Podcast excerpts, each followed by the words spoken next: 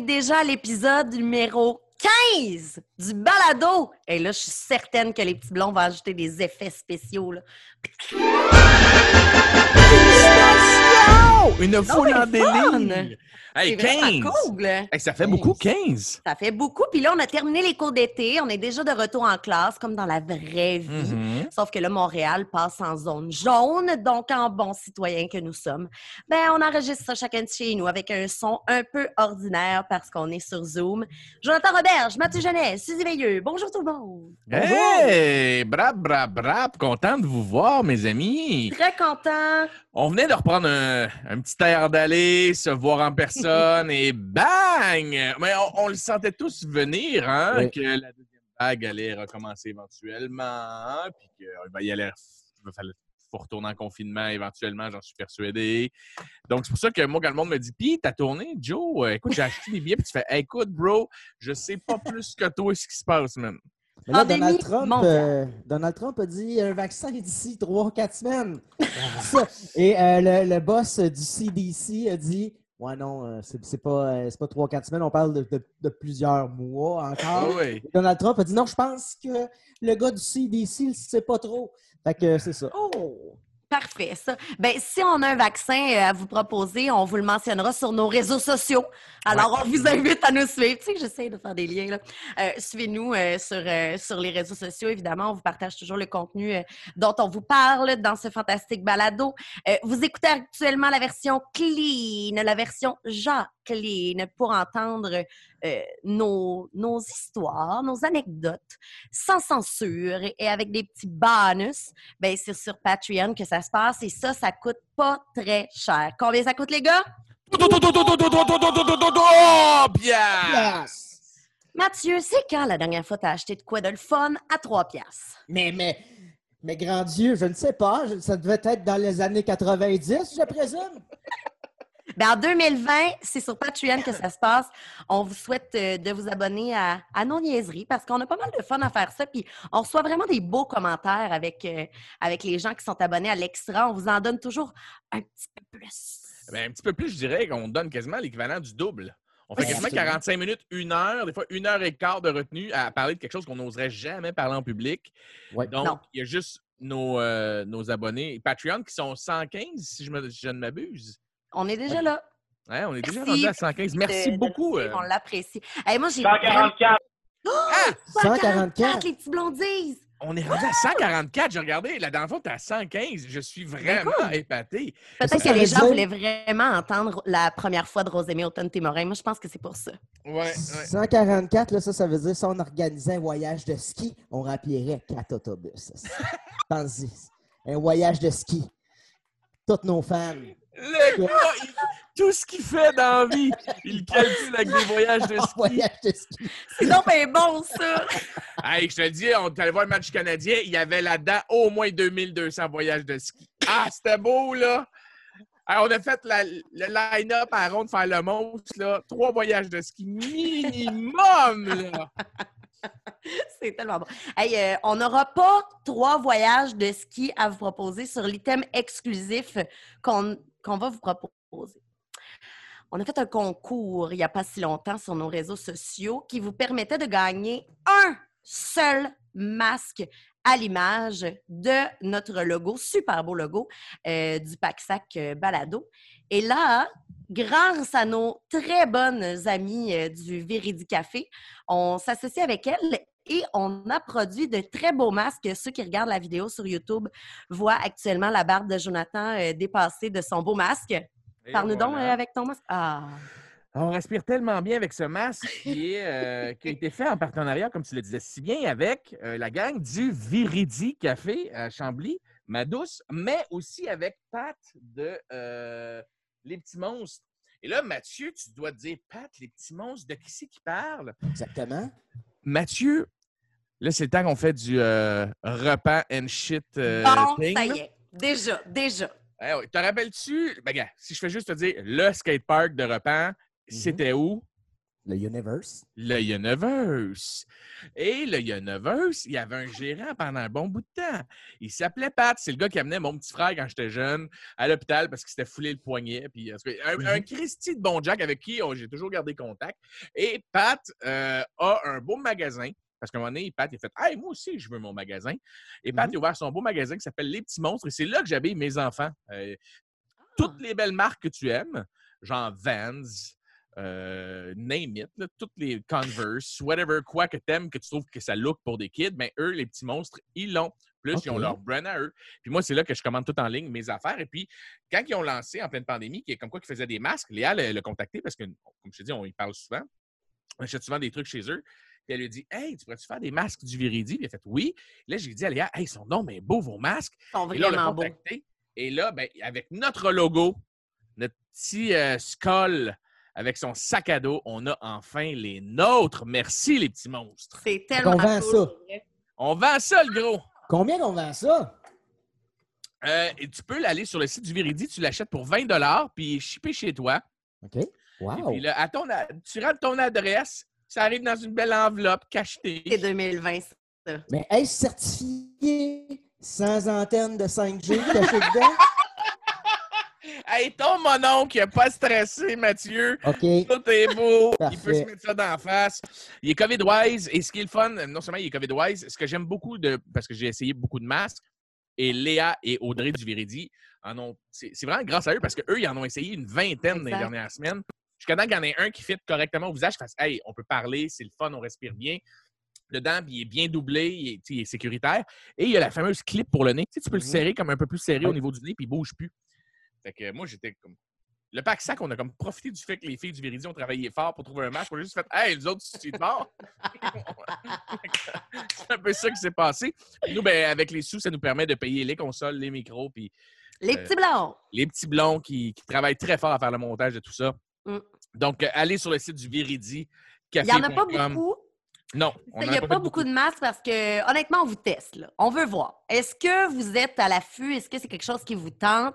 Euh, si euh, si c'est sold out en 24 heures, ben là, comptez sur nous pour penser à euh, peut-être en produire d'autres, peut-être produire d'autres items. Si c'est quelque chose qui vous tente pas, pas toutes, ben on va arrêter ça là. Fait que Ben oui, c'est le test. C'est le test. On veut pas vous écœurer avec ça, mais si ça vous tente, nous, on capote sur le logo que Rosie Blondie Oui. nous a produit. Alors, euh, si vous avez le goût d'avoir des items à son image, ben, ça nous fera plaisir. Hey Joe, tu as parlé de ton frère qui se foulait une cheville euh, de temps en temps au skatepark. Oui. On a reçu une salutation euh, sur Patreon qui est vraiment cool. Honnêtement, ça vaut la peine que je la lise au complet si ça vous dérange pas. Ça Ben non. commence comme suit. Premièrement, je veux vous dire que votre podcast est sur la coche. Oh, merci. Ça, c'est fin. j'ai découvert ça en retard, comme bien des choses dans ma vie. Des fois, je m'imagine discuter avec vous car tous vos sujets sont super intéressants.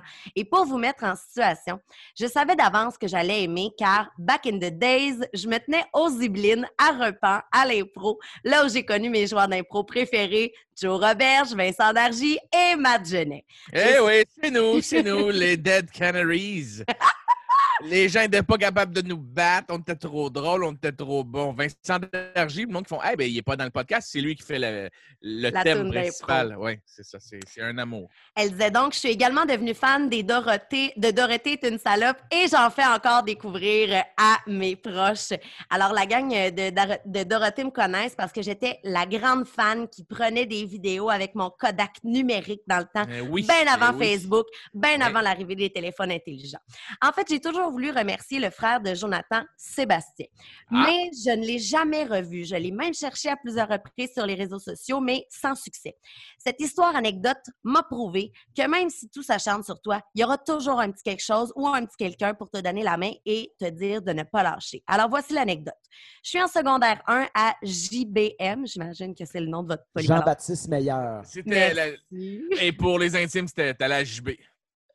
Ah, voilà. Elle dit, euh, mise en contexte complète, en fait, je vivais vraiment énormément beaucoup d'intimidation. J'ai pas été chanceuse, j'avais beaucoup d'acné dans le visage, j'essayais tant bien de mal d'être bien dans mon petit corps qui changeait beaucoup trop vite pour moi. Bref, à un moment donné, la, sonne- la, la cloche sonne. Ça, c'est quelque chose que je dis souvent, la sonne cloche. Non, non. La cloche sonne. Mon cours de géographie termine. Je me lève de ma chaise et j'aperçois une tache rouge sur ma chaise. Bam! Ben oui, vous comprenez. J'ai mes premières menstruations. Une belle grosse tache rouge qui apparaît sur ma belle jupe en jeans. La honte, tout est chose. Tu sais, déjà que je vivais pas mal d'intimidation, je savais pas où me mettre. Ben, Sébastien s'en rend compte de ma situation très inconfortable et ni une ni deux, il me prête son chandail de laine et me dit Tiens, mets ça sur ta taille, redonne-moi ça à la fin de la journée, ma fille. Nos casiers étaient voisins et me semble qu'on était dans le même autobus scolaire. Bref, quel geste de gentillesse que je n'oublierai jamais. Je devais avoir 12-13 ans, j'en ai 34 aujourd'hui, puis je m'en rappelle comme si c'était hier. J'aimerais le remercier, j'aimerais que Joe fasse suivre le message. Et comme cette histoire a un lien avec l'école, ben vous pouvez raconter ça à votre podcast. Alors, en ces temps difficiles de pandémie, votre podcast, c'est du bonbon pour les oreilles. Merci à vous. Et à mon avis, tout ce qui touche Genet, Roberge et Dargy devient de l'or. Alors, merci pour vos projets. Ils me font vraiment du bien. De D Audrey Bouchard, la grande fan des Dorothées. Bisous et câlins! Ah, hey! Wow! Hey, pour vrai, euh, je te replace très, très bien, Audrey. Je sais qui tu es. Euh, je me rappelle que tu étais tout le temps dans les shows euh, des Dorothées, justement, à filmer. Je me rappelle de toi qui filmes. je trouvais que tu rockais. C'était comme une des seules punk girls à notre école. Tu sais, avec des pants mm carottées rouges. Bien assumé, là. Ouais, ouais, ouais une vraie, genre, tu comprends? C'était pas, elle se calissait des autres, jamais son attitude. puis elle venait à l'impro, je me rappelle que chaque fois que je lui parlais, je la trouvais super intéressante. Et je trouve ça touchant l'histoire de, mon frère parce que mon frère avait beaucoup la réputation d'être un, skateboarder stone tout le temps, puis que euh, il était beaucoup dans sa bulle, puis qu'il était un peu weird, puis euh, ben, tu connais mon frère Seb, là. Euh, il n'est pas méchant, mais c'est un gars, il, dans son univers, il fait ses petites affaires, puis toujours en skateboard, puis je trouve ça cool que quelqu'un souligne un beau geste comme ça qu'il a fait parce que c'est vraiment mm-hmm. quelqu'un avec le cœur immense. Je pense mm-hmm. que euh, s'il y a quelque chose qui, dans ma famille, on est agressif et on a un cœur immense. Je pense que on, est tous comme ça. On tilte facilement, mais pour, pour ça m'étonne même pas de mon frère.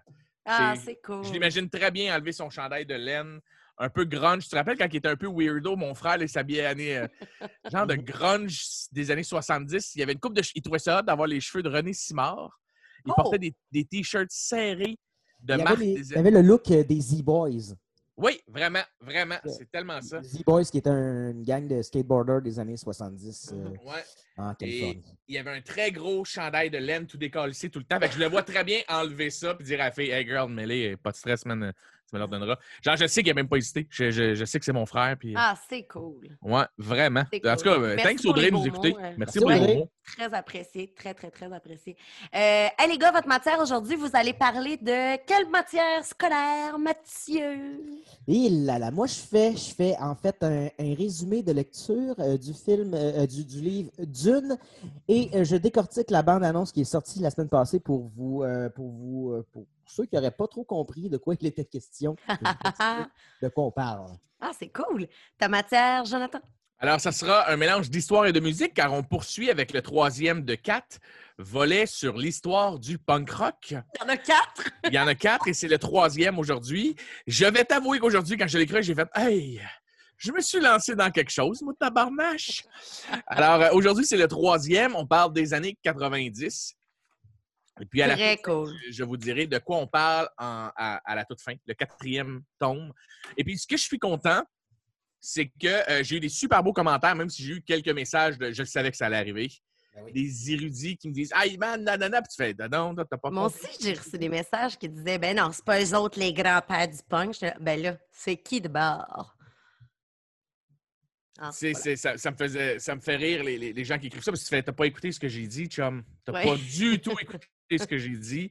J'ai précisé la naissance du punk rock. Il y a, eu beaucoup d'autres choses avant qui ont influencé le punk rock. Je l'ai dit à peu près 850 fois. Puis il y a un gars qui m'a dit Je vois même pas comment tu peux faire le lien entre les Ramones et la musique emo. Puis j'y ai fait Ben écoute, ça doit, être, ça doit être compliqué pour beaucoup de choses dans ta tête quand tu fais Montréal-Québec. Tu vois, il y a plein d'autres villes entre les deux. Ben oui, chum. Ben oui. Je dis pas que le emo a existé parce que les Ramones ont existé. Je te dis juste que c'est l'évolution de. Mm-hmm. puis ça a passé par plein de chemins. Puis euh, la différence, c'est que toi, tu as acheté trois CD de punk rock dans ta vie, puis les autres, tu les as gravés, puis là, tu, viens me gosser en m'écrivant des insultes quand euh, j'ai passé à peu près, vous me connaissez, 8 heures à lire sur le petit sujet pour te faire un 12 minutes de résumé. Alors, arrête là, Joe, là, on va pouvoir remplir juste deux autobus de voyage. Ouais, c'est ça. Hey, hey, hey, quand ça va faire 11 ans que tu deals avec des haters, là, puis des messages que tu reçois, tu vas avoir la même attitude que moi en début d'ouverture de micro. Tu vas tout leur dire tête mon rime de cul, puis calisse-moi patience. Quoi de neuf, toi, Suzy, de ton côté? Une femme par port. Le rêve. Oui. Fait que c'était ça mes actus, moi. Cool. On part de ça, ce podcast-là? Hey, tellement! It's on!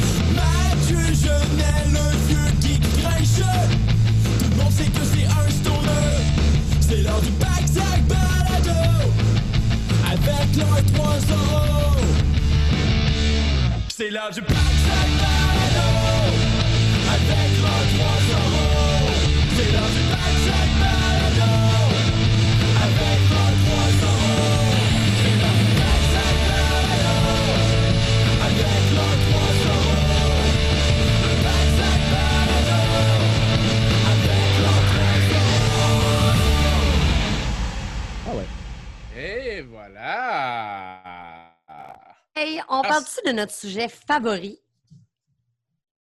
Le quoi? punk! Oui, c'est moi qui va commencer. Yes, sir. Et puis de toute manière, j'ai fait de la radio aujourd'hui. Je suis vraiment fatigué. Je travaille depuis 7 heures le matin. Ça fait partie de mes journées rough les jeudis. J'ai beaucoup trop d'affaires.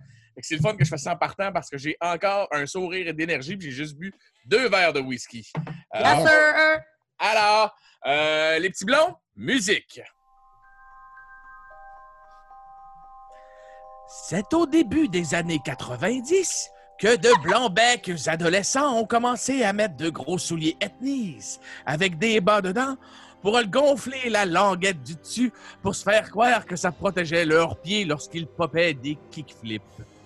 Eh oui, les banlieues blanches cossues de l'Amérique du Nord regorgeaient d'enfants TDAH non diagnostiqués qui passaient leur journée à waxer des chaînes de trottoir pour skater, à flâner dans des parcs à fumer du hache avec l'argent de poche donné par leurs parents et à rien faire sur le bord d'une piscine d'un de leurs amis qui l'aimait pas tant, mais vu qu'il y avait une piscine puis que son cousin Cole lui ramenait des VHS de Beavis and Butthead des États-Unis, ben il se tenait avec. Ils étaient, sans le savoir, dans la mire des gros majors.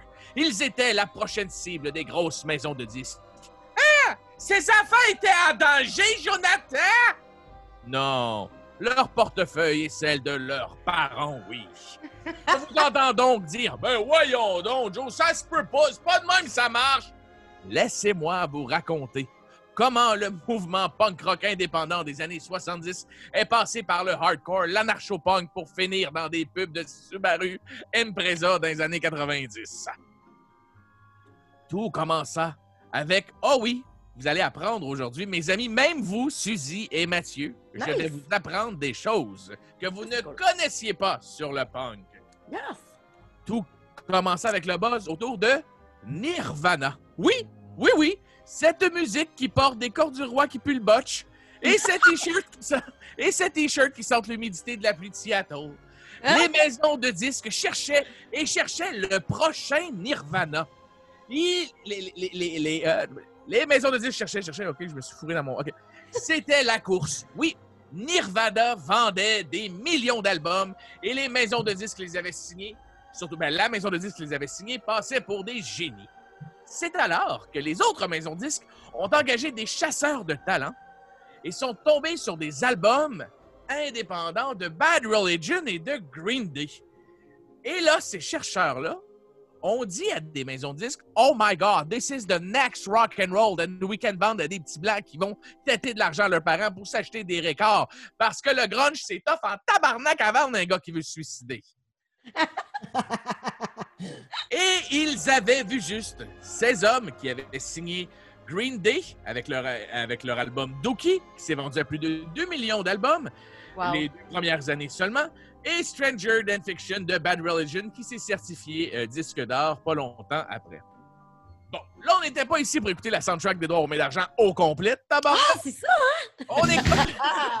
on va écouter un extrait de la chanson. euh, pour ceux qui savent pas c'est quoi, euh, Green Day, mettons que tu sais pas d'où d'où t'arrives. La chanson qui a fait en sorte que la maison de disques qui a signé Green Day a déclaré sans le savoir la guerre à toutes les autres maisons de disques. C'est que là, tout le monde qui avait, voulait un prochain Nirvana et le gars qui a découvert euh, Green Day puis qui les a signés a dit ça prend une seule chanson et je peux vous faire vendre des millions d'albums avec un nouveau style de musique. Et il a choisi, c'est lui qui l'a choisi sur l'album, il a choisi When I Come Around de Green Day.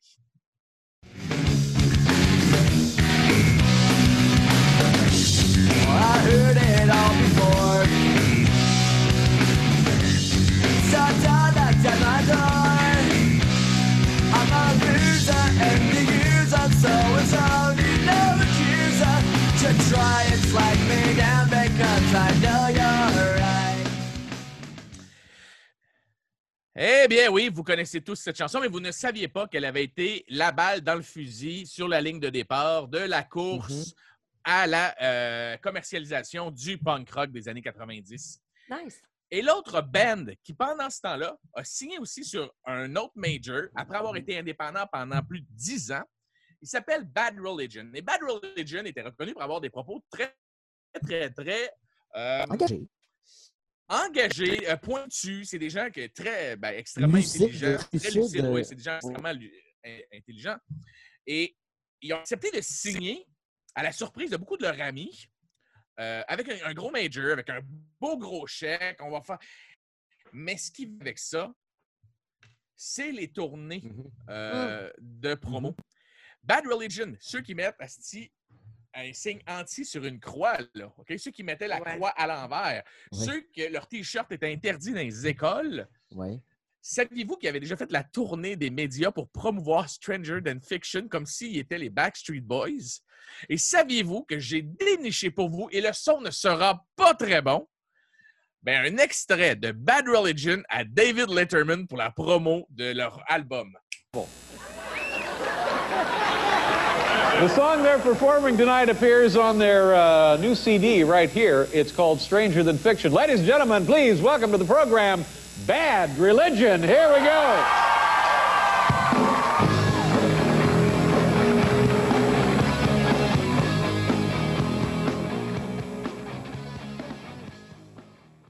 Non, mais hein? Non, mais ça, est-ce que ça, ça te surprend? Euh, ce qui me surprend d'un band qui a eu des propos aussi euh, engagés, aussi indépendants, puis tu vas comprendre pourquoi là où je m'en vais après ça, euh, soit allé pas à David Letterman, c'est que ils ont fait la tournée promo, ce qui, eux, n'étaient pas habitués de faire. Ils sont allés Ouais. jouer à MTV euh, dans des shows où les gars se faisaient What the fuck? Qu'est-ce que je crée man? Parce À que faire même, des euh, entrevues. même NoF, euh, NoFX, euh, qui, qui est comme le band le, le plus qui veut rien savoir, font ce genre d'affaires-là aussi, Hmm. le, le Letterman puis tout ça, tu sais. Mais Letterman, oui, je sais qu'il est apprécié de beaucoup de gens. Mais c'était plus pour surprendre des gens qui pensent que Bad Religion, ils sont anticapitalistes, là, dedans, puis tu fais, ouais, mais ils- comme n'importe qui, il faut qu'ils gagnent leur vie, puis ils sont allés sur des shows télé. Il suffit juste d'écrire Bad Religion Interview sur YouTube, puis demander, tu cherches, puis tu vas arriver à David Letterman, tu vas arriver à des gros shows de MTV où ils sont entourés de stars pop de ces années-là, puis tu fais, pauvre gars, man, qu'est-ce qu'il calissait là? Ouais. Mais tu sais, je sais pas si tu te rappelles, à cette époque-là, ce, disque-là, Stranger Than Fiction, la pochette, tu, tu l'as vu sûrement aujourd'hui? Ouais, dégueulasse, là. Ça a l'air de, de, de, de 5-6 papas, là, tu sais. Ça, ça a Oui, oui, oui. Déjà, Oh! ils, ils ont commencé en 79, eux autres, je crois. Oui, On- en 1979. On est déjà comme 15-16 ans plus tard. Fait qu'ils sont déjà quand même dans la trentaine. Moi, je me rappelle que ces gars-là, ils ils avaient l'air des papas. tu sais. Et là, Ouais. tu- C'était comme des Backstreet Boys. tu checkes la pochette, ils ont l'air de s'habiller chez Costco. C'était merveilleux. Oui, il y avait un style particulier, puis c'est ce que, c'est ce que j'aimais, moi, d'eux, qui étaient comme à part, plus vieux que les autres, moins juvéniles, avec des propos intelligents. Puis ça m'a comme étonné en lisant beaucoup, beaucoup sur eux dernièrement. Puis là, il y a la biographie qui vient de sortir que j'ai hâte de lire. Ouais. Et, euh, et, et d'apprendre que les gars avaient détesté faire la tournée, puis ils avaient toujours été indépendants. Parce que c'est là que je m'en vais. Les maisons de disques, un, s'arrachait les bands punk rock qui flânaient dans les bars depuis déjà plusieurs années. Le cash était là, les maisons de disques le savaient. Bad Religion ne tripant pas sur la distribution euh, de leurs albums, sur le partage des revenus des gros majors. Ils se disent Hey, on n'est pas plus cave qu'un autre. On a déjà notre propre. euh, ben, on. Brett, le guitariste, a parti Epitaph au début des années 80. Puis il fait Hey les gars, on va continuer à s'autoproduire. On a vu que ça prenait pour pogner. On a fait un vidéoclip comme ils nous ont dit de faire un vidéoclip. J'ai maintenant les contacts, je vais nous lancer. Chicane à l'interne. Brett, Ah. Brett fait comme ben, je décalisse du Ben si vous voulez pas être sur Epitaph. Fait que les gars font Oh. ben, on a un contrat, euh, on, va, on va respecter notre contrat. C'est pour ça qu'ils ont fait des albums qui étaient plus sur Epitaph durant les années 90 et sont revenus à Epitaph lorsque Brett est redevenu leur guitariste. Mais bref, Brett a fait moi là, j'ai compris comment ces, ces machines-là fonctionnent. Je me suis fait des contacts et je vais faire la même chose avec le punk rock, Mhm. sauf que là, l'argent va être distribué d'une autre façon. Et là, il a décidé de signer trois bands. Euh, ils ont, ben, il a produit trois bands. Il a produit l'album Let's Go de Rancid, Mhm. Punk and Droblick de NoFX Mhm. Et Smash de, The Offspring. Yes! The Offspring, à eux tout seuls, avec cet album-là, ont vendu 11 millions d'albums, Aïe, aïe, c'est. ce qui est considéré encore à ce jour l'album le plus vendu ever sur une, euh, une étiquette indépendante. Mhm. NoFX Ah et Rancid sont plusieurs fois disques d'or avec leur album. Fun fact, Mathieu, que tu Oui. vas beaucoup aimer, lorsque NoFX ont signé avec leurs amis, avec qui ils avaient fait de la tournée pendant 10 ans dans les années 80, Mhm. en disant OK, c'est cool, tu vas nous distribuer, tu vas t'occuper de nos shit, euh, on te fait confiance, mais nous autres, on n'embarque pas dans ton hostie niaisage de vidéoclip. Là, là, ça, nous autres, plus capables de ça. Là, il n'y aura pas de vidéoclip avec nous autres. Puis si on fait un vidéoclip, ben, il passe pas à MTV. On n'aime pas MTV. Fait que Oh! les, les gars ont fait pas de trouble. Et puis, euh, sur ces trois bands, The Offspring et euh, Rancid ont accepté de faire des vidéoclips. Ça faisait partie du nouveau package deal de comment vous vendre. Alors, on écoute un extrait de The Offspring. Vous allez tout de suite reconnaître la chanson euh, qui est servie d'extrait.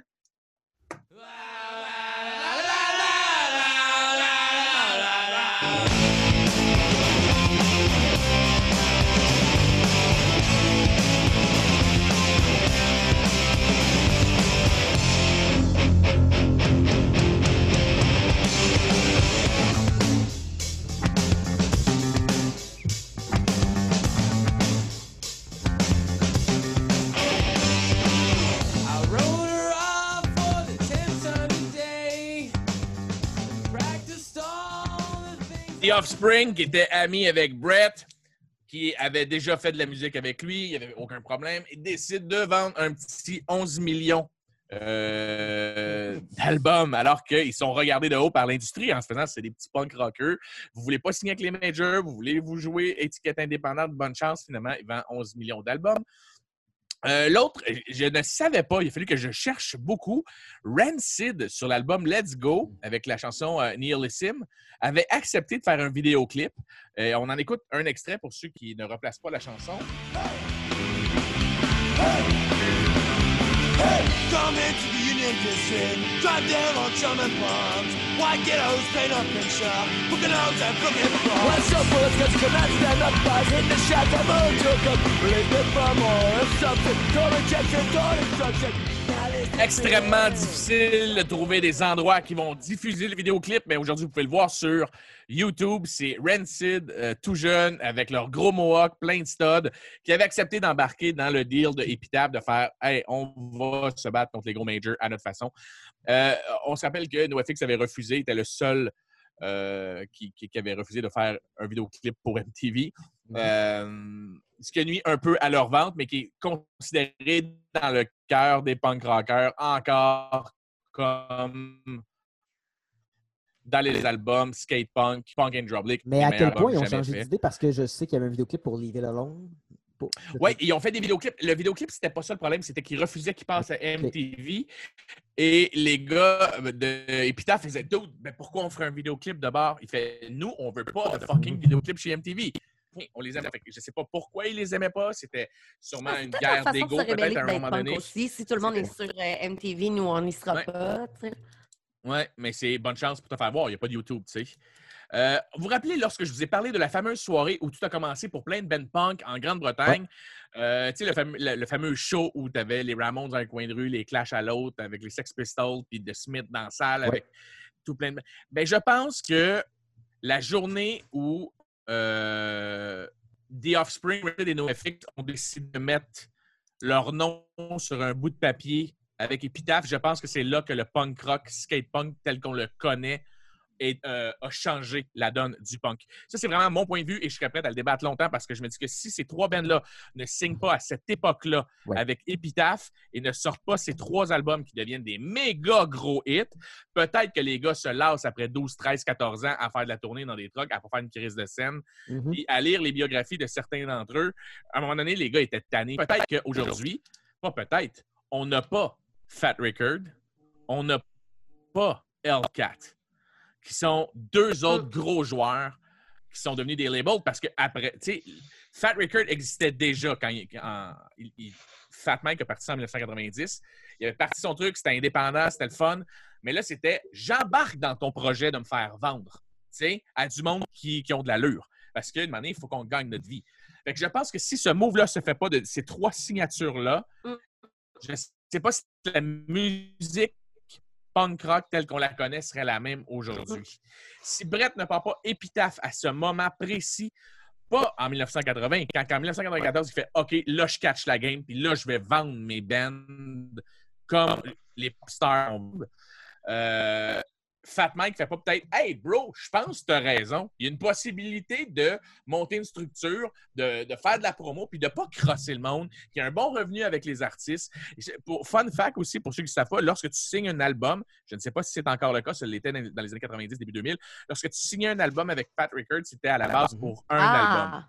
eux, leur but était menotte-toi pas avec nous. T'es un jeune band, on croit en toi, on a écouté ta démo, t'es bon, vous êtes bonne, mais ne te lis pas avec nous. Tu, tu vas, être- tu vas le regretter. Fait que le but, c'était si je peux t'aider dans ta carrière, t'es rendu où, nous, on va faire la promo pour t'aider.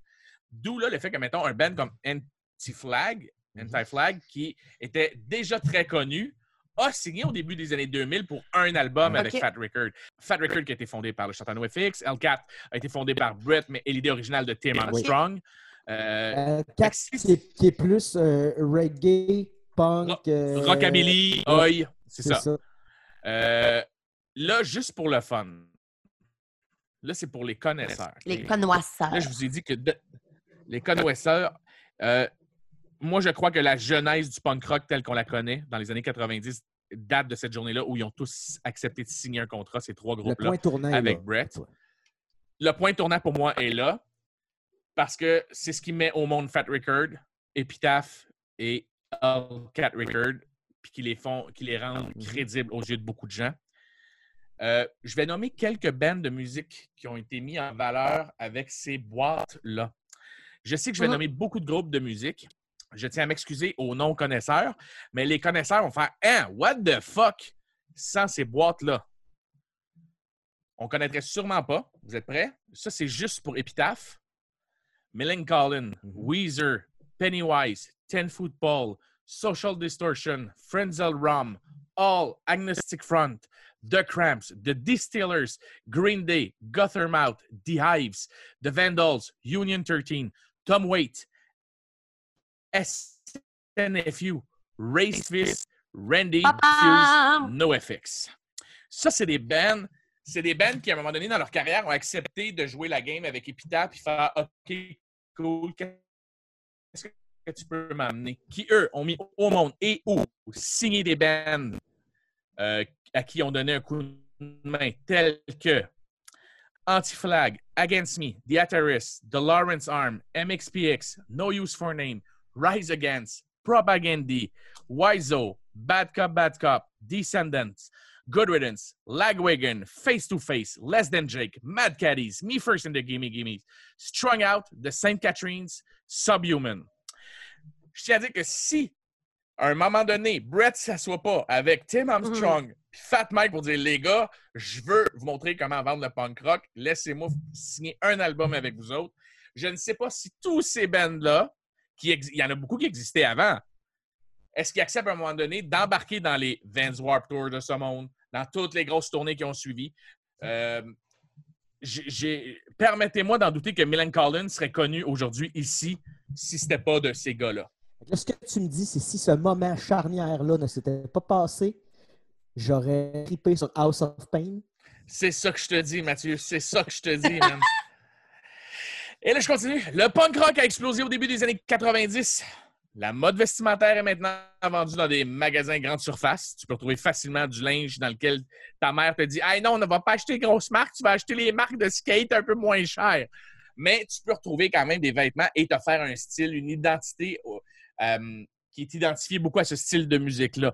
Euh, les gens qui font du skate, du snowboard, du surf, même les hockeyeurs professionnels s'approprient le style des petits punk rockers. Les Browns de Boston embarquent sur la glace. C'est du Dropkick Murphys qui joue. La chanson Bro Him de Pennywise est empruntée par les Islanders de New York, les Flyers de Philadelphie, les Sénateurs d'Ottawa et même que euh, les euh, Devils de New Jersey. Un petit fun fact sur Bro Him.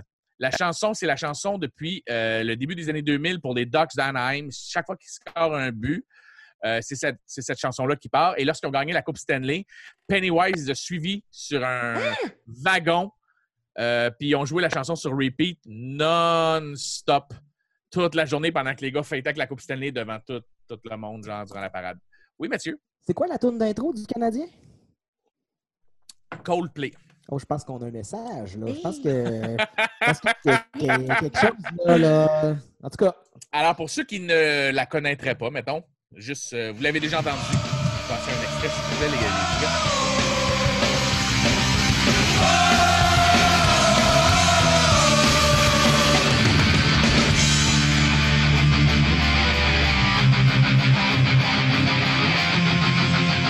Tu peux la laisser pas fort en arrière, mais c'est un tout petit peu. Cette chanson, qui à la base était dédiée à, la- à un des membres du band qui s'est enlevé la vie, jouait dans les skateparks. Et les écouteurs des petits ados, des petits ados jouent maintenant dans plus de 24 stades à travers le monde. Soccer, football, rugby. Team Canada la faisait jouer aux Olympiques lorsqu'il marquait un but. Nice. Euh, après que des bands comme NoFX, Bad Religion, Rancid, The Offspring aient galéré et trimé dur durant les années 80, les années 90 rentabilisent et chacun est à la tête de son petit empire. C'est comme si le do-it-yourself qui avait tellement euh, mis le punk rock sur la map était rendu au stade de do-it-yourself, ta propre maison de disque, chum. T'es rendu là. Et ils ont vu le potentiel, puis ils ont juste pas accepté de se faire fourrer par beaucoup d'entreprises. Ces bands-là ont fait l'équivalent d'un gros fuck-off, on va s'autoproduire. Le timing était là, l'attitude juvénile du skate punk plaît à de nombreux kids, et là, kaboom, ça explose. Là, tu peux mettre mon extrait et je vais parler jusqu'à la fin par-dessus. Le punk rock des années 90 est devenu une machine à imprimer de l'argent. De 1976 à 1990, il y avait seulement eu huit festivals de musique punk notoires. Mmh. Sur ces huit-là, il y en a seulement deux qui ont survécu plus de deux ans. Depuis 1991, c'est par centaines qu'ils se comptent aux quatre coins du globe et c'est plus de 24 gros festivals qui ont maintenant plus de 20 ans d'histoire. La merch, les posters, les shows, les festivals, les années 90 sont des années en or pour le punk rock. Musique qui avait été marginalisée est maintenant une grosse business à imprimer des gros bidous.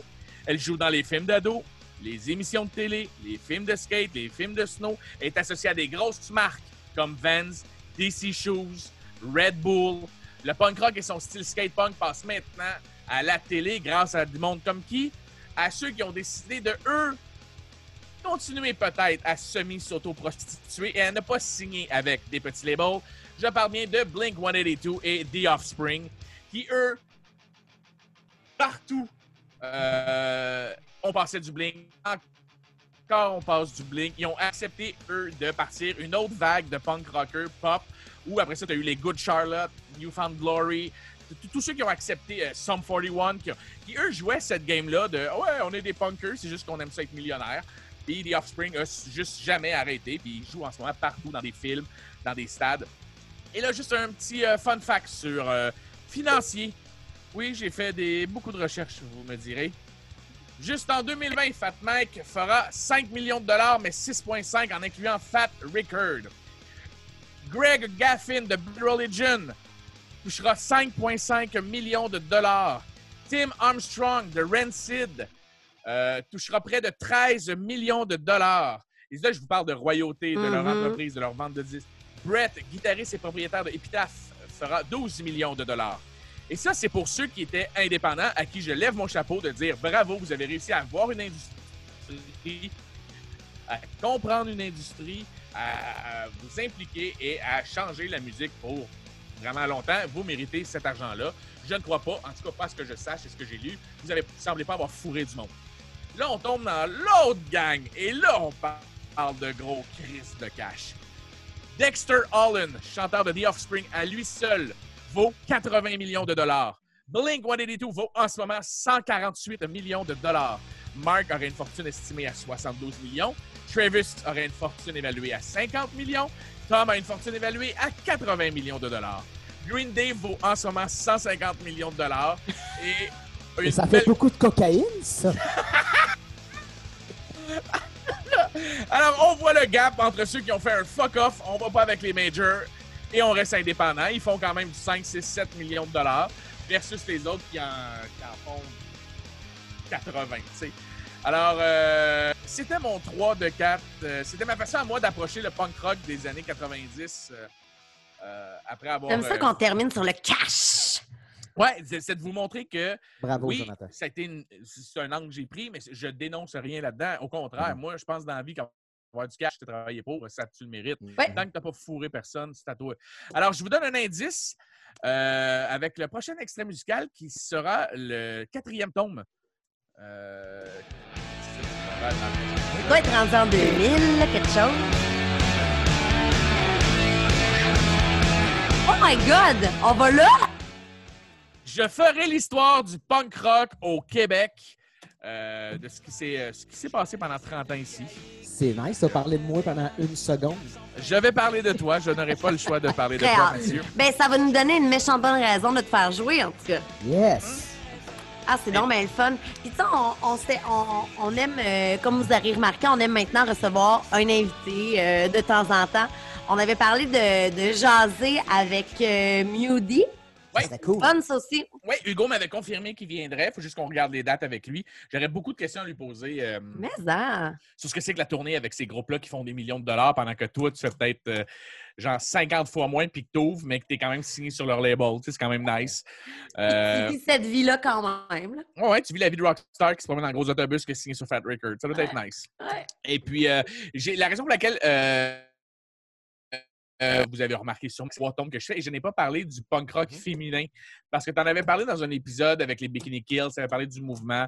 Fait que euh, ce n'est pas euh, genre parce que je me crisse du mouvement de T'as punk rock même droppé de Distillers. Je suis satisfaite.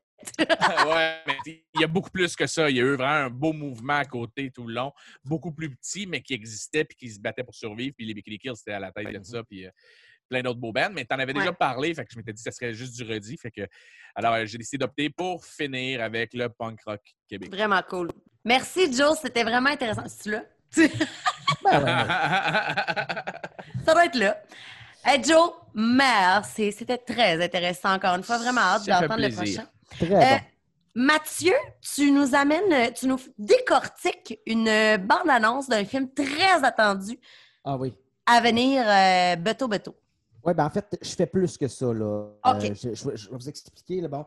Euh, le 9 septembre euh, dernier. C'est ma fête, ça. plaisir- Ah oui, c'était. Hey, bonne fête! esti. Merci, j'ai l'âge du Hein? Christ. Moi, puis Mathieu, on avait préparé, on avait commencé à préparer en plus un truc. Hey, on va te le faire la semaine prochaine. Ouais, on va te le faire la semaine prochaine, c'est sûr. On- euh, Est-ce qu'on est poche? Ah oui, moi, Et puis Matt, on, l'a commencé en plus dans une conversation. Fais maintenant m'appeler Madame Christ pour l'année, s'il vous plaît. Ben oui. Hey, on s'excuse, Suzy, mais gars. on- Hey, vous êtes on- fin. On- en plus, on vient de te vendre qu'on a préparé de quoi? Là, mes attentes sont rendues ici. que, euh, OK, gars. OK, on va Mais non, vous êtes fin, c'est cool. Donc, euh, le 9 septembre dernier, le jour de ta fête, hein, euh, au grand plaisir des amateurs de science-fiction, la bande-annonce du film Dune de notre Denis Villeneuve national Ah. est sortie et a enflammé les internets, provoquant chez la majorité un sentiment de « je sais fuck all de ce que je viens de regarder, but I Mais like j'ai it aimé ça. much, mon Denis. I like it very much. » Fait que là, vous allez me dire, mais c'était quoi les chances? Mais voilà, pas qu'une semaine avant que Denis drop sa bombe, le petit Matt Genet avait un vieux certificat cadeau de librairie Raffin qui traînait dans son truck. Ça, ça donne que par hasard, il s'était acheté le premier livre de la série. Fait qu'assoyez-vous, les enfants. Mon oncle Matt va vous expliquer de qu'est-ce que c'est ça, Dune. Ah, c'est cool. Alors, Dune, c'est un roman de science-fiction euh, de Frank Herbert, euh, publié en 1965, qui raconte l'histoire suivante.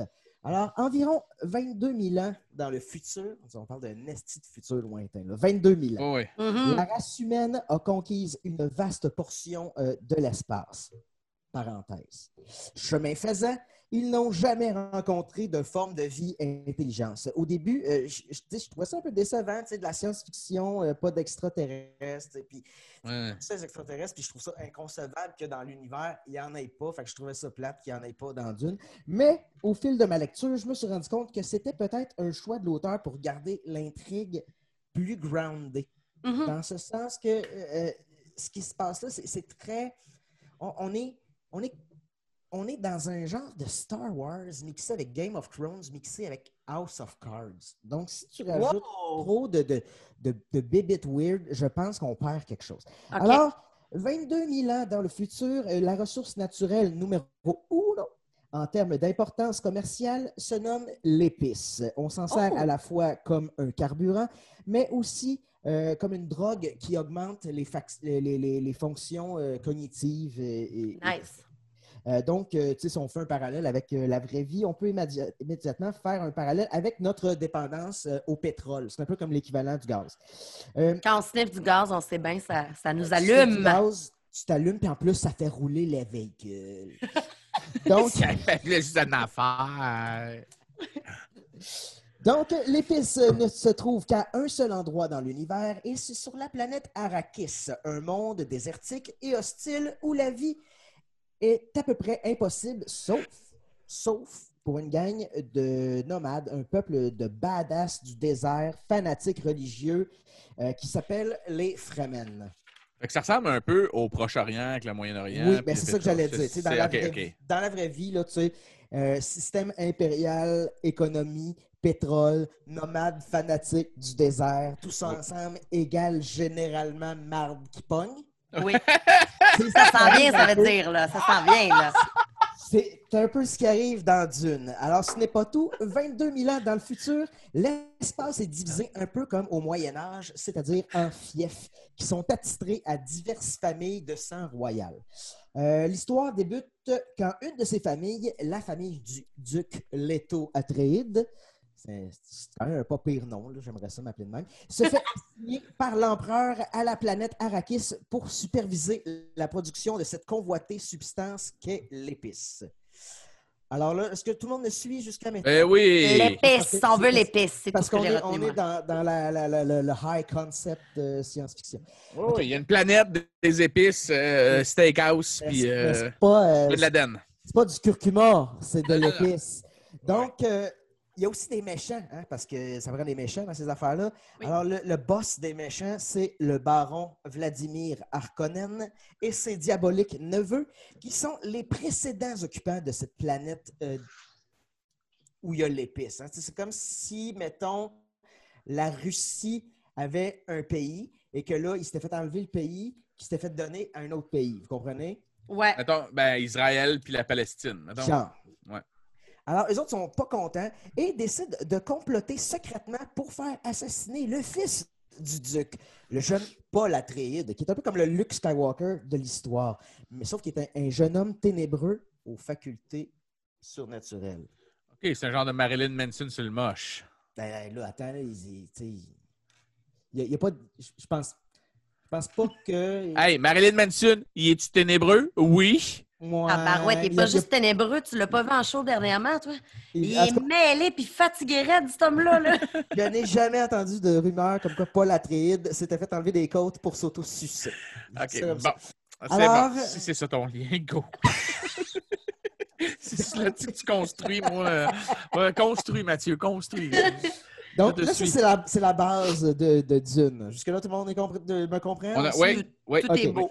Là, je vais faire jouer la, ba- la bande-annonce maintenant que vous êtes, euh, le- je pense que vous êtes comme level 2 euh, en termes de connaissance de Dune. là. vous êtes parti de, de zéro et vous êtes rendu une level 2. Alors, je fais Yes. jouer la bande-annonce et je vous explique what the fuck is going Nice. on in this. Parce que, Mathieu, tu as très bien décrit. La- quand, quand tu me l'as envoyé, la bande-annonce, je t'ai Ouais. vraiment écrit What the fuck? Wow! C'est ça. C'était vraiment le, le- Et c'est mondial, là. What the fuck, wow. Tu Oui. sais que c'est beau, tu sais que ça va être bon, mais tu ne catches pas ce que c'est. C'est ça. Par chance que j'ai lu le livre pour démystifier tout ça. Alors là, Alors. tu ne mets pas la bande-annonce one shot, tu la décortiques. Je vais la mettre, exact? je vais, je vais l'arrêter à certains moments. Euh, je vais expliquer un peu pour ceux qui n'écoutent pas. Euh, mais en même temps, ce serait cool si vous pouvez regarder cet, euh, ce- cet, euh, ce- cet épisode-là sur YouTube et voir euh, ceci. Alors, je pèse sur play.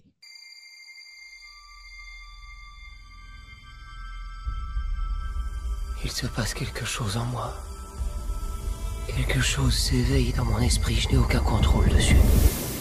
Qu'est-ce que tu as vu? Il se passe quelque chose en moi. Une croisade se prépare. Quelque chose s'éveille dans mon esprit, je n'ai aucun contrôle dessus. Qu'est-ce que tu as vu? Une croisade se prépare. De Paul Atride. Marilyn Euh, je- Manson? Ah, oui, OK. Euh. J'ai parlé de, de ses facultés euh, surnaturelles. En fait, c'est qu'il a des visions, euh, non seulement de l'avenir, mais de tous les chemins potentiels que le futur peut emprunter. Wow! Donc, Pas angoissant du tout. Pantoute. Et dans l'avenir, il se voit dans le désert en compagnie d'une mystérieuse jeune fille. Et euh, il dit, on entend dire, il y a une croisade qui se prépare. Dans le livre, on ne dit pas croisade, mais bien djihad. Donc, on parle d'une une forme de guerre sainte. Je repars. T'es-tu en train de me dire que pour éviter un petit peu de merde, ils n'ont pas dit le mot djihad? OK, c'est bon, c'est ça, C'est je ça. pensais. Ouais, Denis Villeneuve était bon là-dessus. C'est c'est pas pire, hein? Je Un beau câble, vas-y. Tu rêves souvent de choses qui se réalisent telles que tu les avais vues? Oui.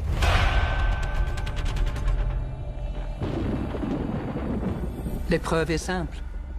Si tu retires ta main de la boîte, tu mourras. Qu'est-ce qu'il y a dans la boîte? La souffrance. OK. Merde. La vieille Madame voilée qui parle à Paul est une révérende mère Béné Gesserit. Euh, les Béné Gesserit sont une confrérie de religieuses sorcières qui euh, subissent un rigoureux entraînement physique et mental. Paul a été formé euh, pendant son enfance dans cette discipline par sa mère qui elle-même est une sœur euh, Béné Gesserit et il doit passer l'épreuve du Gom Jabbar, c'est-à-dire un examen final qui consiste à mettre ta main dans une boîte qui fait super, super mal. Puis si tu l'échoues, la vieille madame te tue en te plantant du poison dans le cou. Jusque-là, c'est correct? Tout le monde est. Oui, oui. Oui. ça- euh. Fait que moi, ce que je vois, c'est la métaphore de la circoncision puis de la bar mitzvah. C'est ça, Mathieu? Ouais, on, peut, on peut dire ça. J'essaye, j'essaye, Mathieu, j'essaye, hein? J'essaye. Matt, il est là. J'offre- Si ça te tente. J'offre des pistes aux gens. C'est correct. Alors, je recommence. Tu as hérité une trop grande puissance. Tu as prouvé que ton esprit commandait ton corps. OK, on voit Paul, euh, on voit que Paul a également été formé au combat. Ici, il se bat contre Josh Brolin, qui incarne le personnage de Gurney Alec, qui est un de ses mentors. Là, vous vous demandez, c'est quoi l'affaire qui flash autour d'eux autres quand ils se battent en bleu? Ouais. Ouais. C'est ce qu'on appelle un bouclier corporel. C'est un genre de champ de force qui bloque tous les objets qui arrivent à haute vélocité. Donc, les guerriers sont formés à l'aide de techniques de combat spéciales pour contrer super rapidement, mais attaquer lentement pour pouvoir percer le bouclier. Donc, si tu veux stabber quelqu'un, il faut que tu bloques ses coups et que tu le stabs très doucement. Très doucement. Ouais, stabber doucement ben doucement. pour euh, déjouer le bouclier de l'adversaire. Alors, je continue. Faut apprendre à commander les autres. Une chose qu'aucun de tes ancêtres n'a appris. Mon père gouverne toute une planète. Elle lui échappe. Il en aura une plus riche. Elle lui échappera, elle aussi. OK. On entend la voix de la révérende mère qui parle encore à Paul. Euh, il est question du père, le duc Leto, qui est joué par l'excellent Oscar Isaac. Euh, on parle de pouvoir, on parle de il y a une planète de pouvoir qui échappe. Euh, donc, il y a une menace qui plane sur le, pouvoir du duc Leto. Euh, juste comme ça, pour, mettons, les gens qui nous écoutent en voiture puis qui font Oui. Hey, j'aurais aimé ça, la voir, la bande-annonce. Oui. Euh, le gars que j'appelle Marilyn Manson depuis le début, Oui. euh, imagine-toi toutes les images que tu as vues de Victor Hugo. C'est genre Victor Hugo avec une chemise très serrée. Puis euh, son père a l'air d'être un, un vieux hipster qui a un café dans le Milex avec une Toi! énorme barbe. Oui, c'est ça, mais, mais ça a l'air bon. Oui, puis les, les madames voilées, ils ont des genres de centre de table comme chez ta grand-mère, mais noir dans le visage, ça fait un peu peur. Vas-y, Mathieu, paye C'est souper. c'est quand même, les gens imaginent, les gens imaginent le style de marde en ce moment. Là. Mais non, mais non, mais non. je- 5 et 50 de budget. Non, non, non, écoute, c'est un asti de grand film à Ah, gros budget. puis Denis vraiment Villeneuve, joli. Denis Villeneuve va tout arracher avec ça, on le sait tout. Alors, je continue. Ah, mon grand Jason Momoa est en place. Donc, deux affaires à retenir. Un, il joue le personnage de Duncan Idaho, un autre mentor de Paul, et c'est un des personnages très cool de l'histoire. C'est comme un peu là, le, le, le Han Solo, là, je dirais. de- de- Et nice. Et deux, euh, Jason Momoa est toujours un solide argument pour que ta blonde accepte de regarder un film super geek avec toi. Fait que- Vrai. Que vous avez de la, de la munition, messieurs. Alors, je repasse ça. Arrakis est un piège mortel. Tuez-les. Alors, on vient de voir Dave Batista dans le rôle de Glossu Raban et Stellan Skarsgård, euh, Skarsgård dans le rôle du méchant baron Harkonnen. Euh, on, ne voit pas beaucoup le personnage de Glossu Raban dans le livre, mais j'ai l'impression que dans le film, ça va, ça va être comme le- celui qui fait office là, de, de menace un peu plus physique, là, un peu à la Darth Vader, tandis que le baron Harkonnen, lui, c'est comme le fils de pute qui tire les ficelles. Et le, Euh, et le baron, c'était celui qui avait l'air d'avoir un tube de gavage par le nez, là. Le baron, c'était le- un, un gros gars de côté, là. Ouais, ouais, il y avait un genre de tube bleu qui rentre dans le nez puis qui, qui va sur le côté comme les enfants malades à Sainte-Justine. Ils ont ça, ça s'appelle des tubes de gavage. Donc, lui, vois, genre mangent de- pas ses légumes, fait qu'ils mettent des tubes de gavage. Ouais.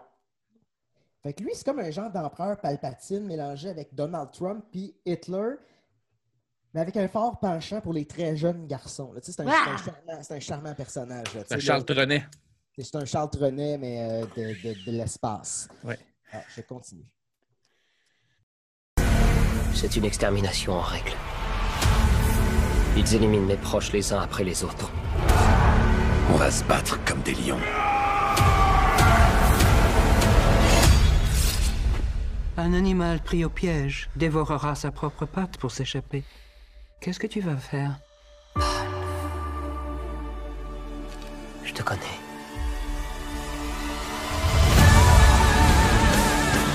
La Ah. madame! C'est Oui. la madame qui avait rêvé. C'est ça. À 1 minute 51, euh, on sait qu'éventuellement, bon, la marde va pogner et que Paul va se retrouver dans le désert. Il y a un cover de Pink Floyd euh, fait par Hans Zimmer qui est comme incroyable, qui embarque juste comme quand Paul rencontre pour la première fois la mystérieuse jeune fille de ses visions. Tout le monde me suit? Ah, Oui, on- ça, là! On On suit. continue, on continue.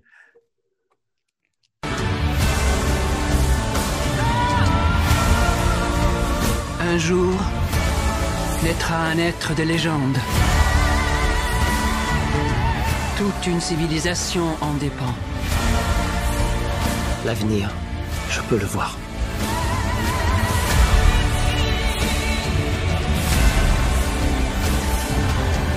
Ne dois pas avoir peur.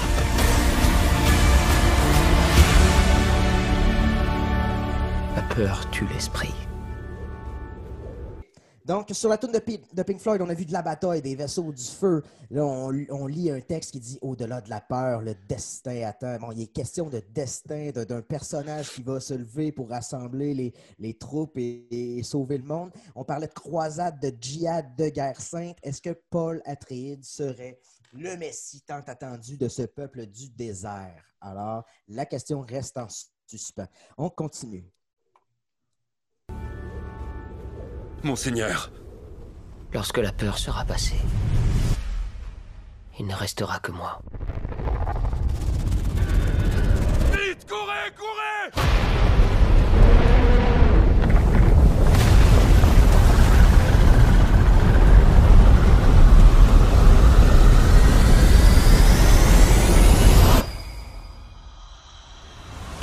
Mais quelle est donc cette gigantesque créature qui semble être un hybride entre un esti de gros serpent et un anus? Qui sort du sable pendant que Jason Momoa puis le Victor Hugo courent dans le désert. Alors, seuls contre lui? Là, je disais qu'ils n'ont pas croisé de, de forme de vie intelligente, euh, mais euh, sur la planète Arrakis, il y a, une créatu- il y a des créatures qui s'appellent les vers des sables. Euh, donc, c'est un ver des sables. Euh, tu sais, déjà que la planète n'est pas super user-friendly. Elle est également peuplée par ces gigantesques créatures qui ressentent les vibrations de pas euh, qui rendent les déplacements à pied dans le désert très difficiles. Mais misère. Je ne sais pas comment ils vont montrer ça dans le film, mais dans le livre, il est question de. euh, les Fremen ont développé une rythmique qui casse le rythme pour se déplacer dans le désert. Donc, je repars ça.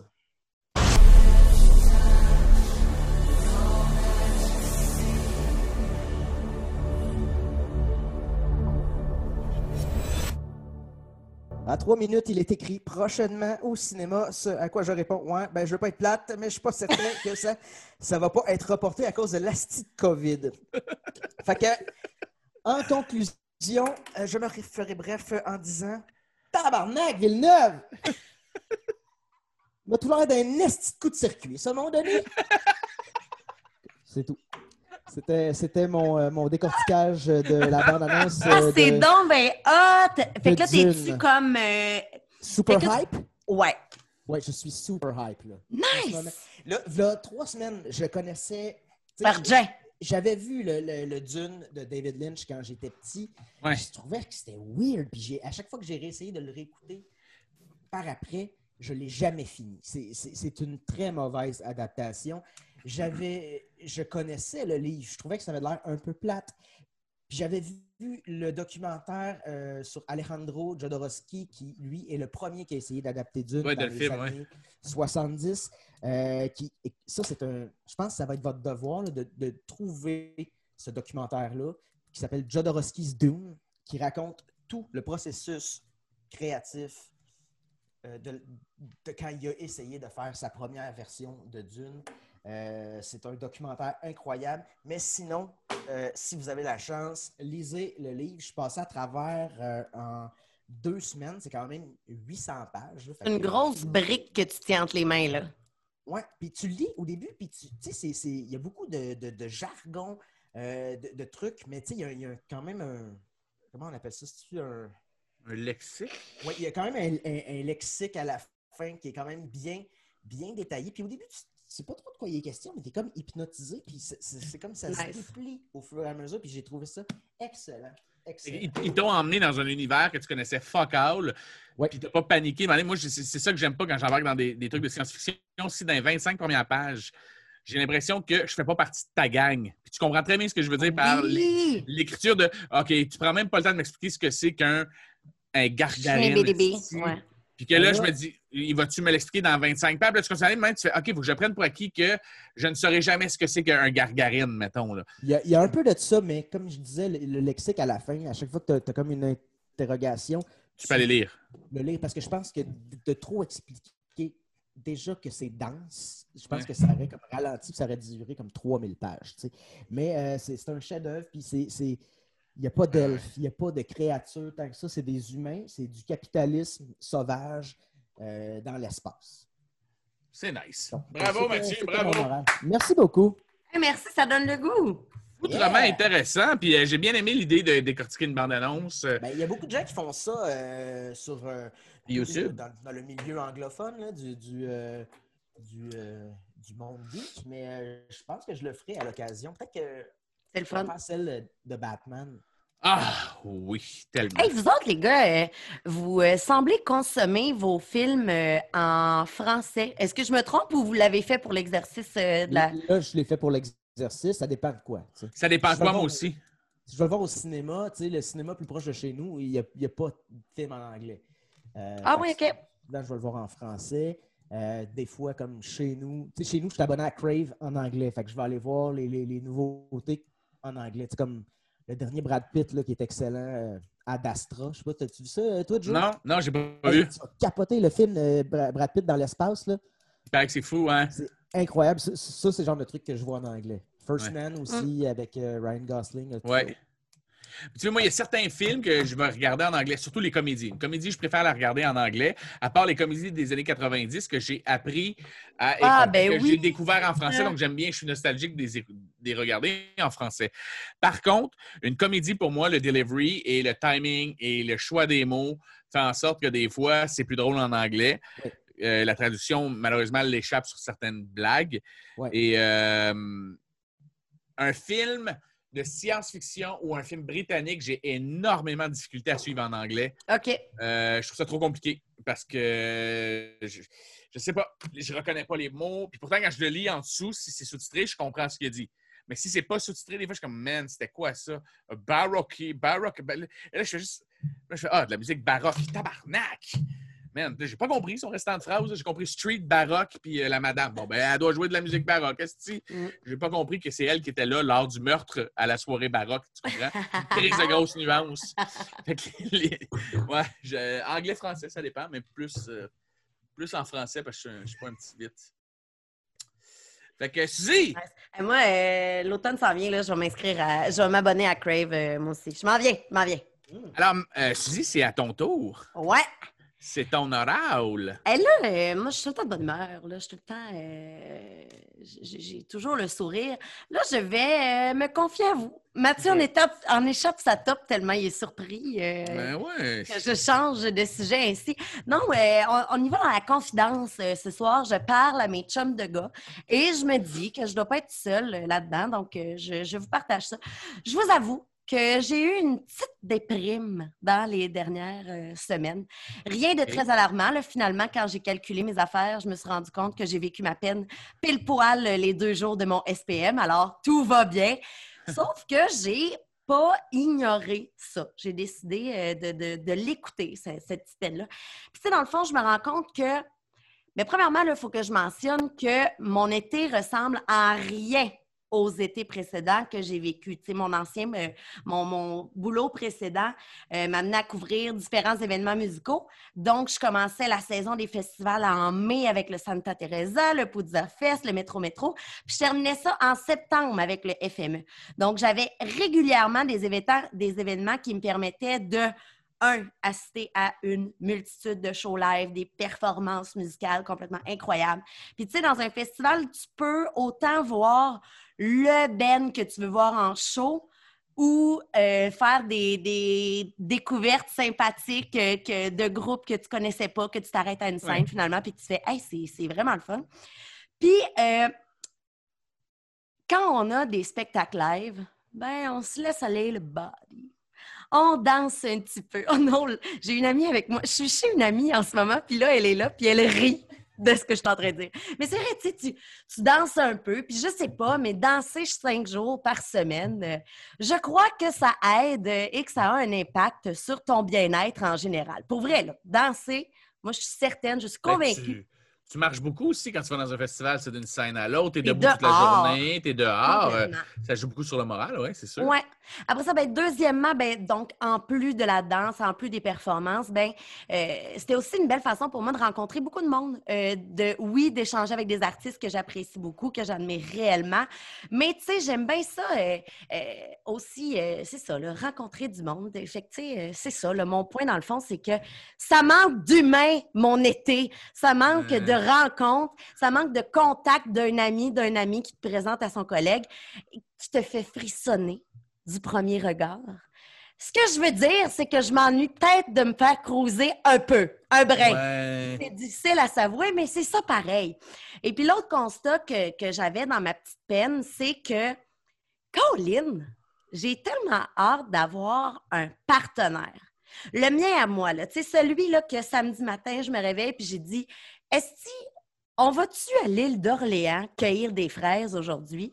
Puis il pack le char, puis tu t'en vas sur un nowhere, puis il embarque avec toi dans ton trip, puis c'est ça que vous faites, tu sais. Tu sais que c'est pas ça qui arrive, hein? Tu sais que c'est. Tu sais que. Hey, j'ai pas d'enfant, moi, là, là. Hey, dire, on peut-tu juste dormir, Chris? Les Ah ouais, on s'en calisse-tu d'aller cueillir des fraises à l'île d'Orléans? Puis s'il le fait, c'est vraiment parce que c'est un début de relation puis il veut te faire plaisir parce que je te garantis, Suzy Veilleux, à l'unanimité, ma OK, fille et OK, moi, OK. on s'est Je Et les petits blonds ont du rire de leur bord aussi. Quatre gars sur quatre ici qui vont dire Hey, tes fraises, Christo, dans le cul. Ben Mais oui, je mais je, comprends me crisse mes dire. fraises dans le cul, sauf que quand je vais courir après la job, il y a quelqu'un qui partirait le souper. Il y a quelqu'un qui irait ouais. faire Ouais, des je commissions. Il y a quelqu'un qui tasserait mon char de bord quand une journée sur deux, il faut que je le tasse parce que Chris, il faut que j'habite euh, sur le plateau. Et puis, c'est vraiment. Là, j'ai l'air de juste me chercher quelqu'un pour faire des affaires à ma place, puis je vous jure que c'est pas ça. C'est vraiment. C'est un chum tu veux ou euh, parce que je peux, je peux te référer une nounou là, ou quelqu'un, là. Tu sais, ça peut te donner un coup de main. là. Non, mais j'ai hâte d'avoir des projets avec quelqu'un. C'est vraiment ça que je veux. Puis, tu sais, euh, cet effet-là est encore plus grand parce que tout mon entourage est à deux. Tu sais, tout se passe à deux. J'invite ma chum à souper, à check avec son chum. Tu sais, c'est comme Oui. ça que ça se passe maintenant. Tout le monde est en couple, puis, euh, puis, là, tu sais, je suis obligée de... Je, mentionne ça aux éditeurs parce que vous, je pense que vous le savez euh, très bien, euh, je, je, je, vais, je vis très bien avec moi-même. Je suis super bien. À part mes deux petites journées d'SPM par mois, euh, ma vie est super belle, puis je ne suis pas le genre de personne qui a besoin de quelqu'un pour vivre. Ma vie est belle et bonne, puis j'ai bien hâte de bonifier ça avec quelqu'un, comme de rendre ça le fun comme moi, je le rendrais finalement dans une relation. Fait qu'avec la pandémie qui prend tout son temps pour disparaître et même euh, qui a l'air euh, pas mal sur le bord de revenir, et les petites journées froides de l'automne, je suis comme pas à veille de rencontrer l'ami de mon ami qui va devenir mon chum, on dirait. Et puis, est obligé de considérer de réinstaller une fucking application de dating. J'ai un très bon pattern avec ça. Je l'installe aux trois mois, je swipe, je dis rien, je m'en vais. C'est ça qui se passe avec mes applications de T'en dating. profites même pas un peu? Ah non, mais pas du tout. C'est horrible pour moi de, d'avoir à échanger virtuellement avec quelqu'un que je connais pas. J'ai tellement pas d'intérêt pour ça, ça n'a pas de bon sens. Mais là, euh, faut, faut toujours bien que je m'aide euh, parce que c'est ça. J'aimerais ça, là, euh, de rencontrer quelqu'un dans la vraie vie, mais je sais pas. Fait que là, je me suis dit, mes amis de garçons, Ouais. Vous êtes des bonnes personnes, me semble, parce Mhm. que vous me connaissez. Euh, je me suis dit que j'avais envie de partager mon profil avec vous. Oh ouais! Je veux que vous me disiez non, non, là, t'es trop chic sur tes photos ou t'en mets trop dans ta description. Tu sais, le but, c'est, c'est d'être aussi authentique que je le serais dans la vraie vie. Tu sais, c'est vraiment Donc, tu ça, veux le- qu'on te dise si. Parce que, à ta minute, il y a authentique, mais il faut que tu te vendes aussi. Tu comprends? Tu peux pas mettre Ouais. une photo juste de toi qui se réveille le matin magané, mais tu peux pas mettre une photo de toi photoshopée non plus. Tu sais, il y a- Exactement. il y a l'entre-deux. Ouais. Il faut que tu le vendes. Donc, il faut que tu aies l'air d'une fille agréable, le fun. Tu sais, il faut, faut être vendeur. Ouais. Mais je te le dis tout de suite, s'il y a une affaire de fraises à l'île d'Orléans, T'es ta gueule, te- te le dire, enlève-le. Non, puis je veux pas aller cueillir des fraises à l'île d'Orléans, pas autant que des pommes à Rougemont. Là, je m'en sac des fruits. J'aurais pu dire, euh, si on n'était pas en pandémie, je vous aurais plutôt dit, euh, je dis à un gars, euh, on va s'acheter des billets pour le show qu'il y a à soir, puis il embarque avec moi. Meilleur Oui, oui. exemple, voilà. Oui, oui, je Alors, comprends. Ben, puis je sais qu'on a déjà parlé de, pendant une retenue, on a déjà parlé de ça, puis vous disiez, ah, moi, je serais tellement game d'être là-dessus un petit bout de temps pour le Ben oui. fun. Puis Joe, je sais que tu as full surfé sur les applications cet été pour monter tes, tes chroniques de bisous euh, à énergie. Fait que, mais, mais la réalité, c'est que c'est rarement épatant. Euh, c'est pas vrai que tu as le choix puis que tu es servi. C'est pas mal comme. euh, faut être dans un bon mood un peu là, pour euh, se retrouver là-dessus puis pas se dire euh, Mon Dieu, je fais partie d'un restant de, de, de, de paquets d'humains spécifiques.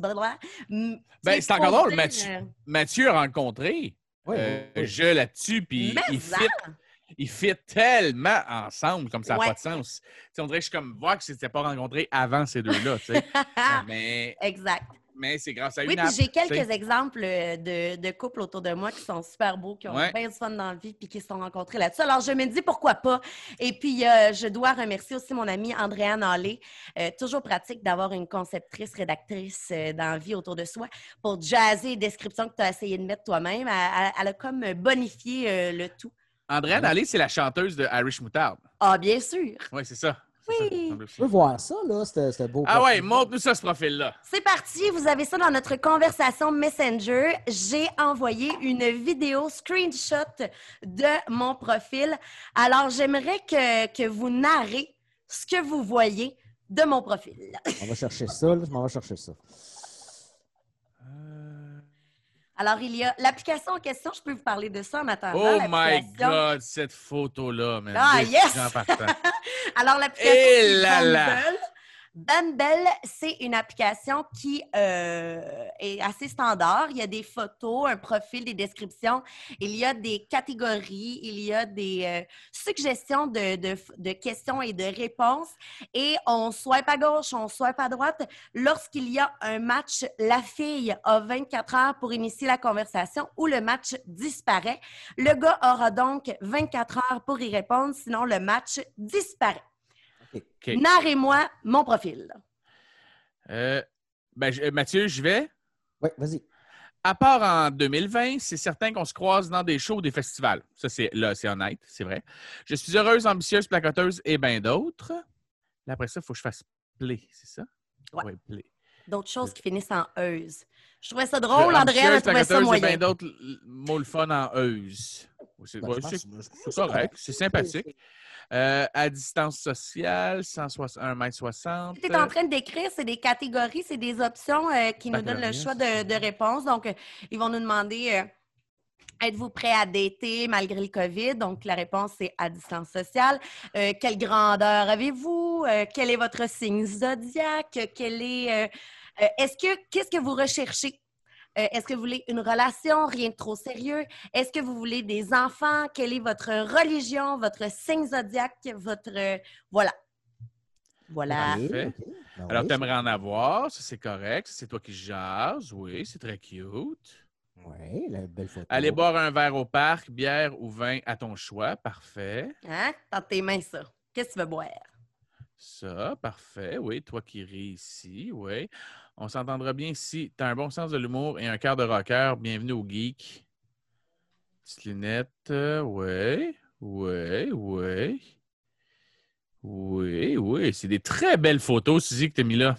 Ben oui, absolument. Ça, c'est un avantage solide que tu as parce que, tu sais, souvent, euh, les photos, euh, c'est, Je pense que ça brise bien la glace, euh, des, belles photos puis des photos qui, qui laissent voir ta personnalité. Ça, je pense que. Oui, j'ai beaucoup de photos où je ris beaucoup parce que euh, je ris beaucoup. Oui, oui. Mais euh, ta plus belle photo ever, je pense que c'est celle que tu as mise sur le dessus avec ton chandail de Boundaries. Écoute, Ouais. c'est. euh, moi, ça, c'est du. Il y a celle-là, puis il y en avait une autre sur ton compte Instagram où je te trouvais vraiment belle. Attends, je vais aller. Check Yes! C'est bon, ça. c'est Mais bon. euh, c'est tellement pas radio ce qu'on fait. On parle Oui, de photos qu'on regarde. Fait que, Oui, mais Mathieu, les petits blonds, là, les ils vont... Mathieu, euh, pas Mathieu, mais les petits blonds vont être capables de, de match, d'ajouter ça euh, sur la vidéo YouTube, euh, je suis certaine. Mais euh, donc, ma question, les gars, moi, je, cherche certainement des gars euh, qui ont des intérêts qui ressemblent aux vôtres. hein. On est des amis, alors euh, j'imagine que je, je cherche des gars. Alors là, swiperiez-vous à droite? Ben oui. Ben oui. Yes! Euh, c'est pas à Léa, c'est à Suzy que je veux l'envoyer. Je m'en allais envoyer une photo de toi à ma blonde. Elle arrivait, pourquoi tu m'envoies ça, non? OK, alors je de t'en envoyer une où je te trouve vraiment jolie. Euh... Ah ouais, t'as tellement des belles photos. T'es, chante- t'es chanceuse d'avoir souvent des photographes avec toi qui font en sorte qu'ils prennent des Christy de belles photos de toi. Ça, C'est vraiment vrai. un plus. Ah, Ah. merci! Celle-là, celle, celle-là, là, Suzy, je t'envoie ça, là. Crime puff. C'est laquelle qu'on la décrive un peu là, à ceux qui écoutent? Alors, c'est sur Suivez-moi son suivez-moi sur Instagram. Ah, euh, Suivez-la sur Instagram. Elle a une petite camisole blanche, les, yeux- les, les- les petits yeux pétillants. Euh, c'est une photo, genre, j'ai déposé mon cellulaire et je suis jolie. Euh, ah, non, non, non, c'est pas Cloud en face. Euh, alors, Suzy, je viens de t'en envoyer deux. ouais, Moi, qui méritent leur place. ah, qui méritent leur place. Parfait. Et là, je veux regarder à nouveau. Il y en a une que j'ai faite. Hey, je le sais pas. Parfait. Parce que Bon, je trouve ça. que tu te ressembles moins. C'est- très important. Parce que c'est ta personnalité, mais c'est. Je trouve ton visage. Ah, celle que tu avec nous, celle où tu ris Celle beaucoup. que je ris dans le. Ouais. Ouais. c'est- Je trouve que ton visage se ressemble pas. Parfait. Il rit trop, hein? Tu ris trop, t'as comme le nez tout retroussé. euh, puis je trouve que quand tu ris, t'es plus belle que ça. Fait qu'on dirait que ça, ça, ça porte pas. euh, Ben, en même temps, il y a plein d'autres belles photos euh, sur, son, sur son profil. euh, fait que tu sais, on, on- tu sais, on- Faut me rendre humaine un peu et accessible, quoi. Ben Euh, oui, oui, je suis d'accord avec toi. Je suis d'accord. Hey, J'ai des petites euh, statistiques euh, qui parlent euh, du célibat. Le nombre de personnes qui vivent seules est en hausse constante au Ouais. Canada et ça depuis plusieurs années.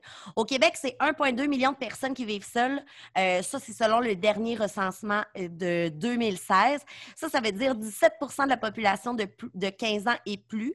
Et puis, selon les données rendues publiques euh, dans ce même sondage, il y a plus du quart des ménages canadiens, 28% qui ne comptent qu'une seule personne en 2016, euh, ce qui représente 4 millions de Canadiens. Ça, j'ai lu ça dans le Devoir. Hey, c'est Et- fou comme stats, 4 millions Mhm. qui vivent seuls en ce moment. Ouais, je me sentais justement moins seule Ben à, oui. à lire cela. Sauf qu'il faut mentionner euh, qu'il y a beaucoup de personnes plus âgées euh, qui deviennent veufs ou veuves.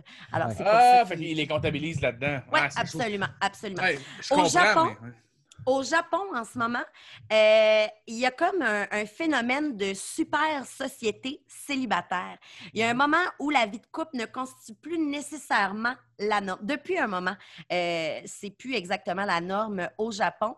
C'est encore moins un objectif. C'est un phénomène qui touche tous les groupes d'âge, mais il atteint des sommets chez les 18-34 ans.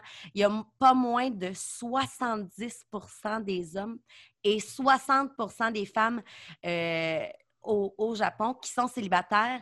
Euh, ça, ça veut dire que si ça continue, en 2035, il y a près de la moitié des Japonais de plus de 15 ans qui, vont, qui seront célibataires. C'est euh, Par choix? Simon- c'est Jean-Simon Gagné qui parlait de ça dans Le Soleil. Alors là, mettons là, que je fais tout. Merci euh, pour l'analyse euh, du profil. J'ai tassé tout mon ego pour euh, faire ça. Alors là, là, comment, là- Ça, ça- ça- comment ça se passe? là? T'as-tu de, de, de la- de l'achalandage?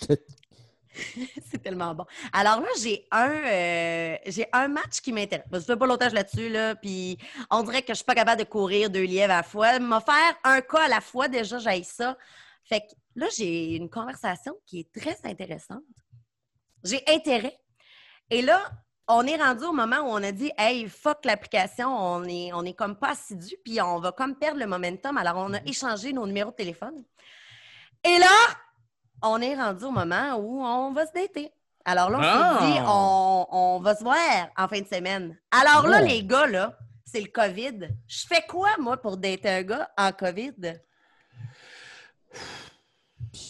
Sais, faut que ça reste le fun, faut que ça reste... Hey, allez passer un test de COVID ensemble. Man, hey, c'est drôle en As-tu tabarnak. le gars qui lui réflexe? Oui, toi, oui. Sinon, écoute, il y a toujours les fraises à l'île d'Orléans. Ouais. peuvent être un petit hit. À deux mètres de distance. c'est pas Deux mètres. Un bon deux heures et demie de char ensemble là, pour une première euh, conversation.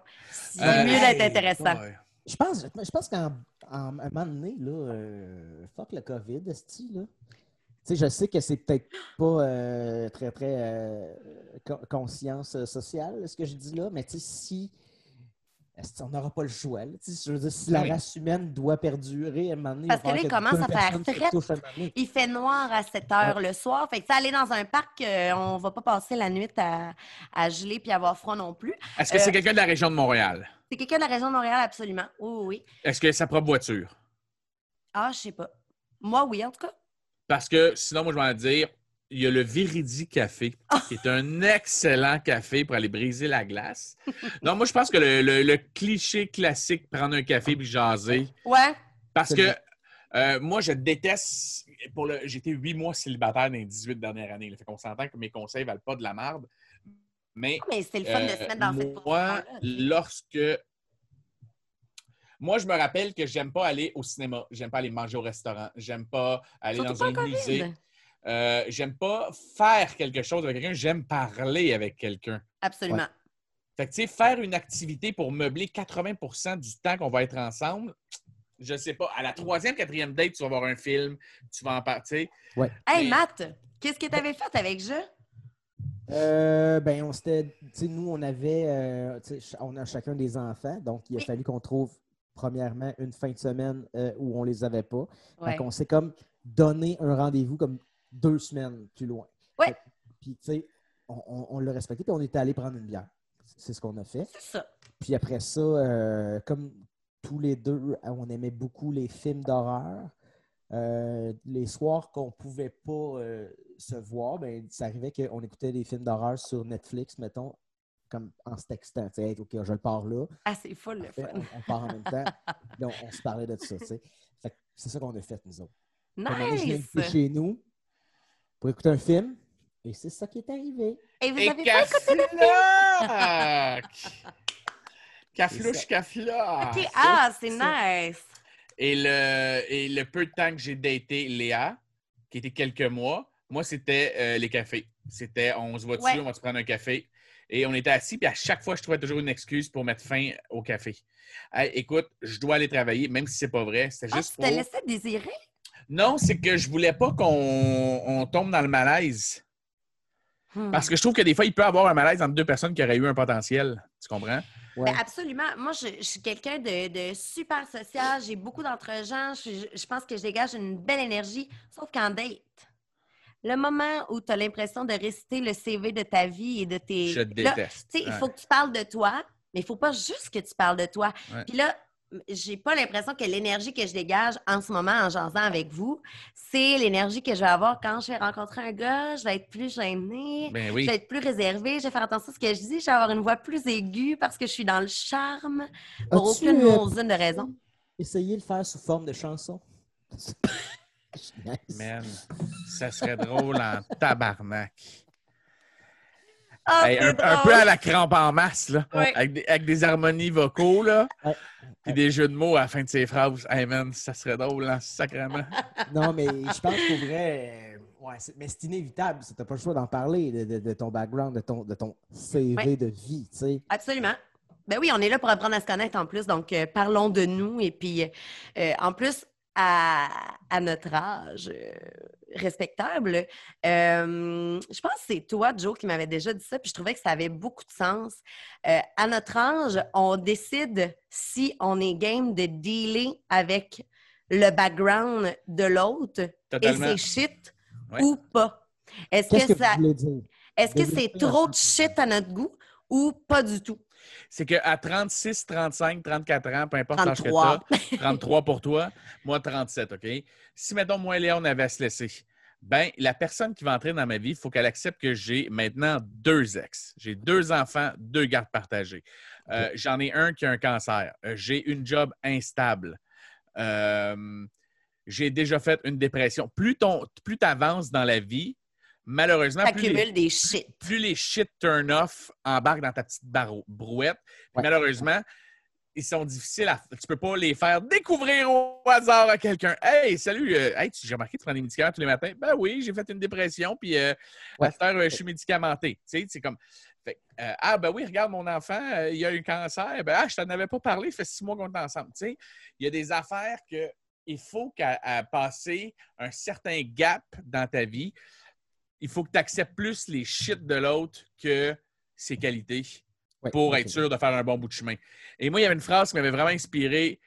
euh, et c'est que c'est niaiseux de dire ça. Et je vous le jure que moi, ça résume vraiment ce que je pense en amour. C'est dans le film Juno.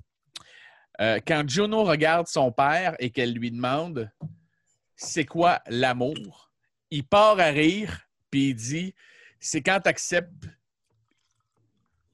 quand, quand tu trouves que même la merde de l'autre, quand il laisse la porte ouverte après avoir été aux toilettes, sent bon. C'est d'accepter que l'autre merde sent bon ou des fois l'autre merde a pu. Tu comprends? C'est accepter que l'autre va chier. Tu comprends? Ah. C'est ça la vie. C'est que l'autre va chier chez vous, ça va puer. Mais mettons, la métaphore de tout ça, c'est que dans les films, on a tellement été bullshité dans des films d'amour puis dans des comédies romantiques. C'est pour ça que je pense qu'il y a autant de célibataires en ce moment. C'est qu'on s'est tellement fait vendre une, version de l'amour qui n'existe pas. Euh, dans un film, on voit le bout où il y a Cruz, le bout où elle, reçoit la, la Cruz. Après ça, le bout où elle court un peu après, le bout où elle parle à ses amis. Mais il y a du montage, tu comprends? Il y a un rythme qui te le vend. Il n'y a pas le bout malaisant où euh, il a failli tomber en enlevant ses souliers dans l'entrée, tu comprends? Il y a, il y a Je- pas... Oui, il s'est cassé les côtes en rentrant. Dans en, rentrant. Ah, ouais. S'il y avait un, un- un film qui pourrait comme bien illustrer, je pense, ce serait Blue Valentine, Ah, si, oui, man. où on voit tout. euh, Les le- mauvais côtés d'un couple. Ouais. Le, le, le, le beau comme le, le vraiment laid, tu sais. Blue Mm. Valentine, quand je l'ai regardé, j'étais en, en train de me séparer avec euh, Caro. Ouais. Et le soir, on moi, je venais de me prendre un appartement à Montréal. Puis les deux, on était neuf ans ensemble avec un enfant. Fait que quand tu te laisses, c'est en pleurant dans une entrée de maison à faire Écoute, qu'est-ce qu'on fait? Elle a fait Hey, écoute, va à ton appart, laissons deux, trois jours passer. On se texte pas, rien, puis on se reparle dans trois jours, voir où est-ce qu'on en est tous les deux. Ouais. J'ai fait parfait. Je suis parti et moi, mon exutoire, c'est des films. Tu sais, c'est de, Mhm. des- de regarder des films pour pouvoir m'endormir le soir quand, quand j'étais tout seul à mon appart. Et je vais me chercher Blue Valentine en ne sachant pas du tout ce que c'est. Mhm. C'est juste que tout le monde m'a dit c'est tellement bon, man. OK. J'ai regardé ça puis j'ai fait Hey, mon couple est fini. Shit. Mon couple est fini, puis c'est pas grave. C'est comme ça. Mais c'est c'est ça. Dater dans la vingtaine, c'est dater en charmant l'autre. Puis dater dans la trentaine, c'est accepter que l'autre a eu un passé, a eu peut-être un enfant, a eu des amours, a peut-être eu des tripes à trois, a peut-être eu des. Il y a, tout un background que tu n'as pas au début de la vingtaine lorsque souvent les gens se rencontraient dans ce qu'on appelle un couple normal, tu sais, entre guillemets. Fait que je pense que tu es plus à l'étape. Sais, vous deux, vous êtes, tu sais, comme mettons, Matt, j'étais vraiment content quand tu t'es casé parce que je te cacherai pas que quand un de tes, tes meilleurs chums se sépare, il y a deux enfants, c'est pas un gars qui est à Montréal qui va voir beaucoup de spectacles, qui va voir beaucoup de gens, qui a un gros cercle d'amis, qui- il y a toujours les mêmes chums depuis comme 10-15 ans. Tu fais, dude, comment on va y présenter quelqu'un? Comment qu'il va?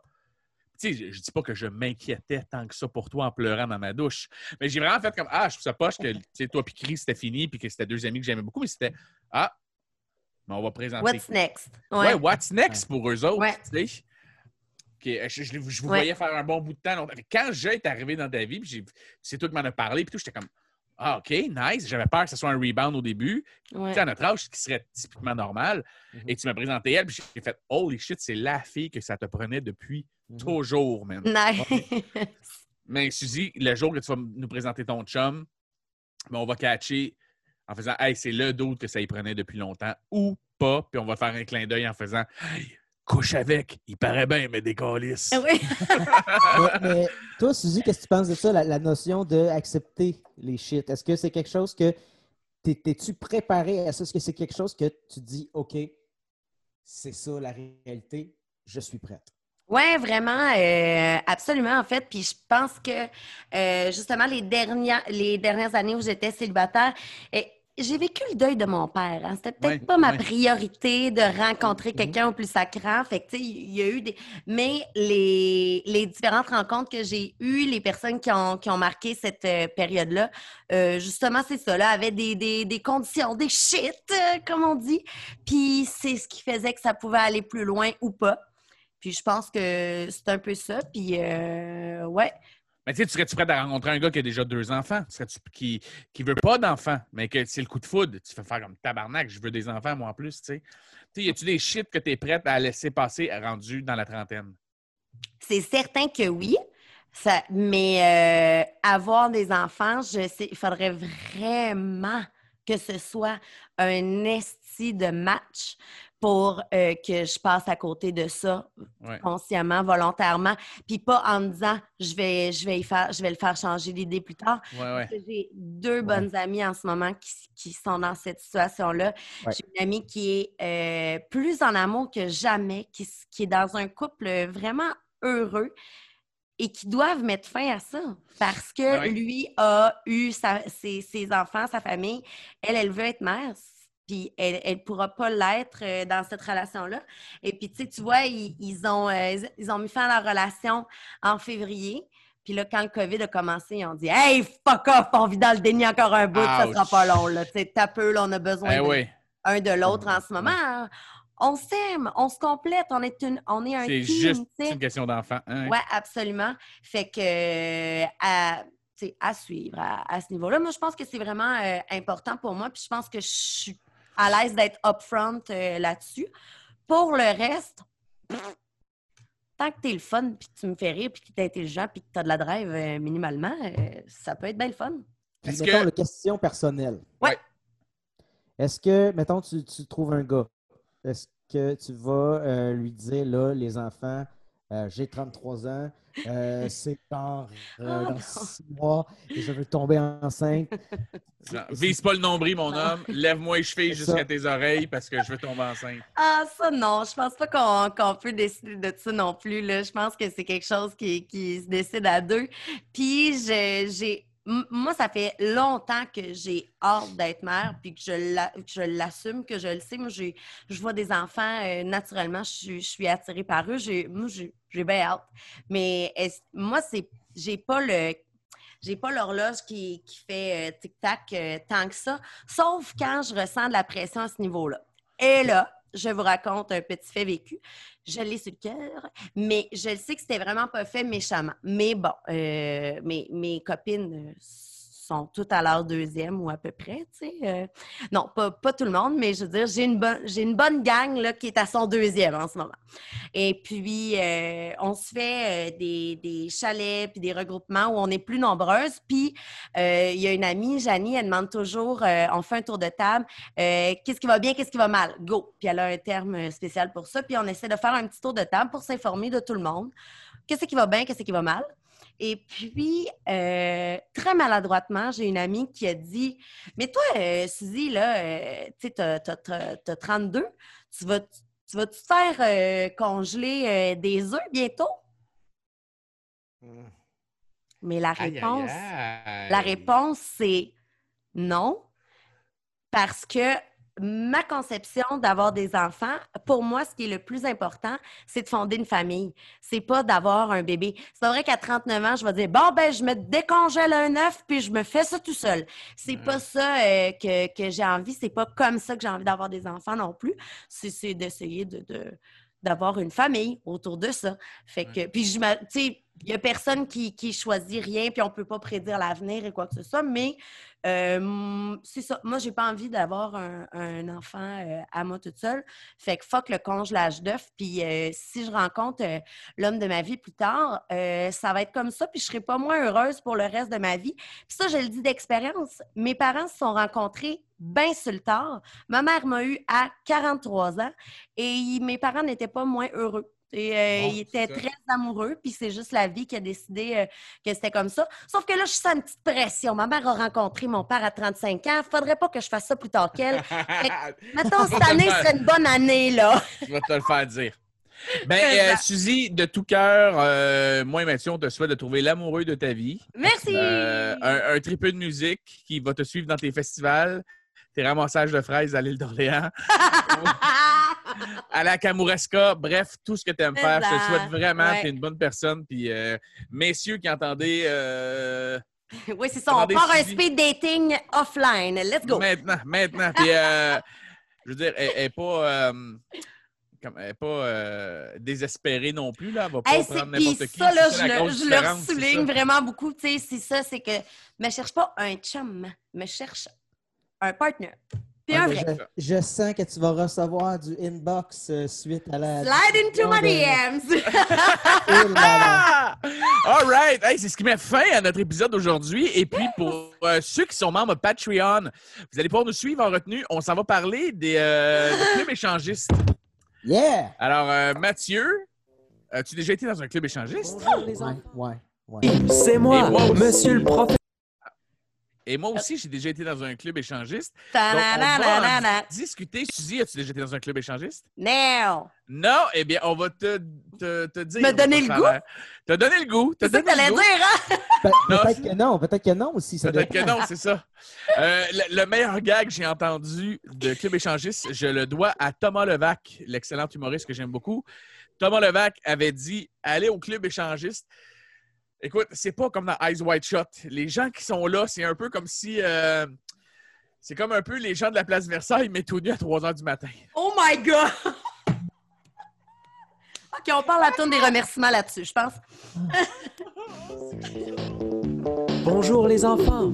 Oui, c'est moi, monsieur le professeur. C'est le moment que vous attendez tous. C'est l'heure des remerciements.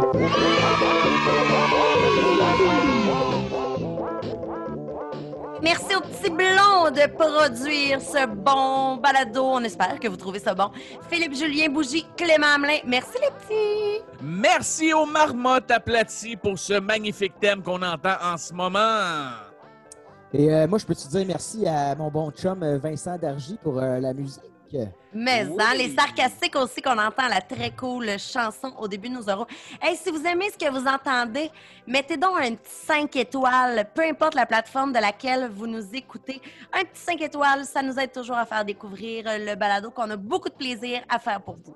Et ce balado a un logo. Il a été dessiné par Rosie Blondie Dessin. Merci beaucoup, euh, Rosie. Et vous pouvez maintenant le trouver sur des masques. Oui, parce que c'est la pandémie puis que nous, on a trouvé une façon de financer nos consoles et nos micros et tous nos cossins avec des magnifiques masques, avec notre magnifique logo de petit squelette avec un, un sac à dos. Alors, viridi.com, vous pouvez vous les commander en ligne. On va vous mettre ça sur notre Facebook, notre Instagram, notre TikTok. Non! Oh, fuck TikTok! Fuck TikTok! All right. Hey, merci à vous d'être là de semaine en semaine. Vous êtes un magnifique public. Vous nous écrivez. Euh, tout le monde nous écrit. Vous êtes vraiment fin. Euh, je vous aime. Merci, Mathieu, euh, de d'être scuté. Merci, Suzy, Hein? d'être scuté aussi. Hey, toi, tout, Euh, merci d'être que t'es. hey, C'est merci pas mal le fun. Hey, merci, merci aux petits blonds d'être ce qu'ils sont. Euh, ben, c'est ça. Peace out. On se voit euh, en retenue. On s'en va parler de Club échangiste. Bisous!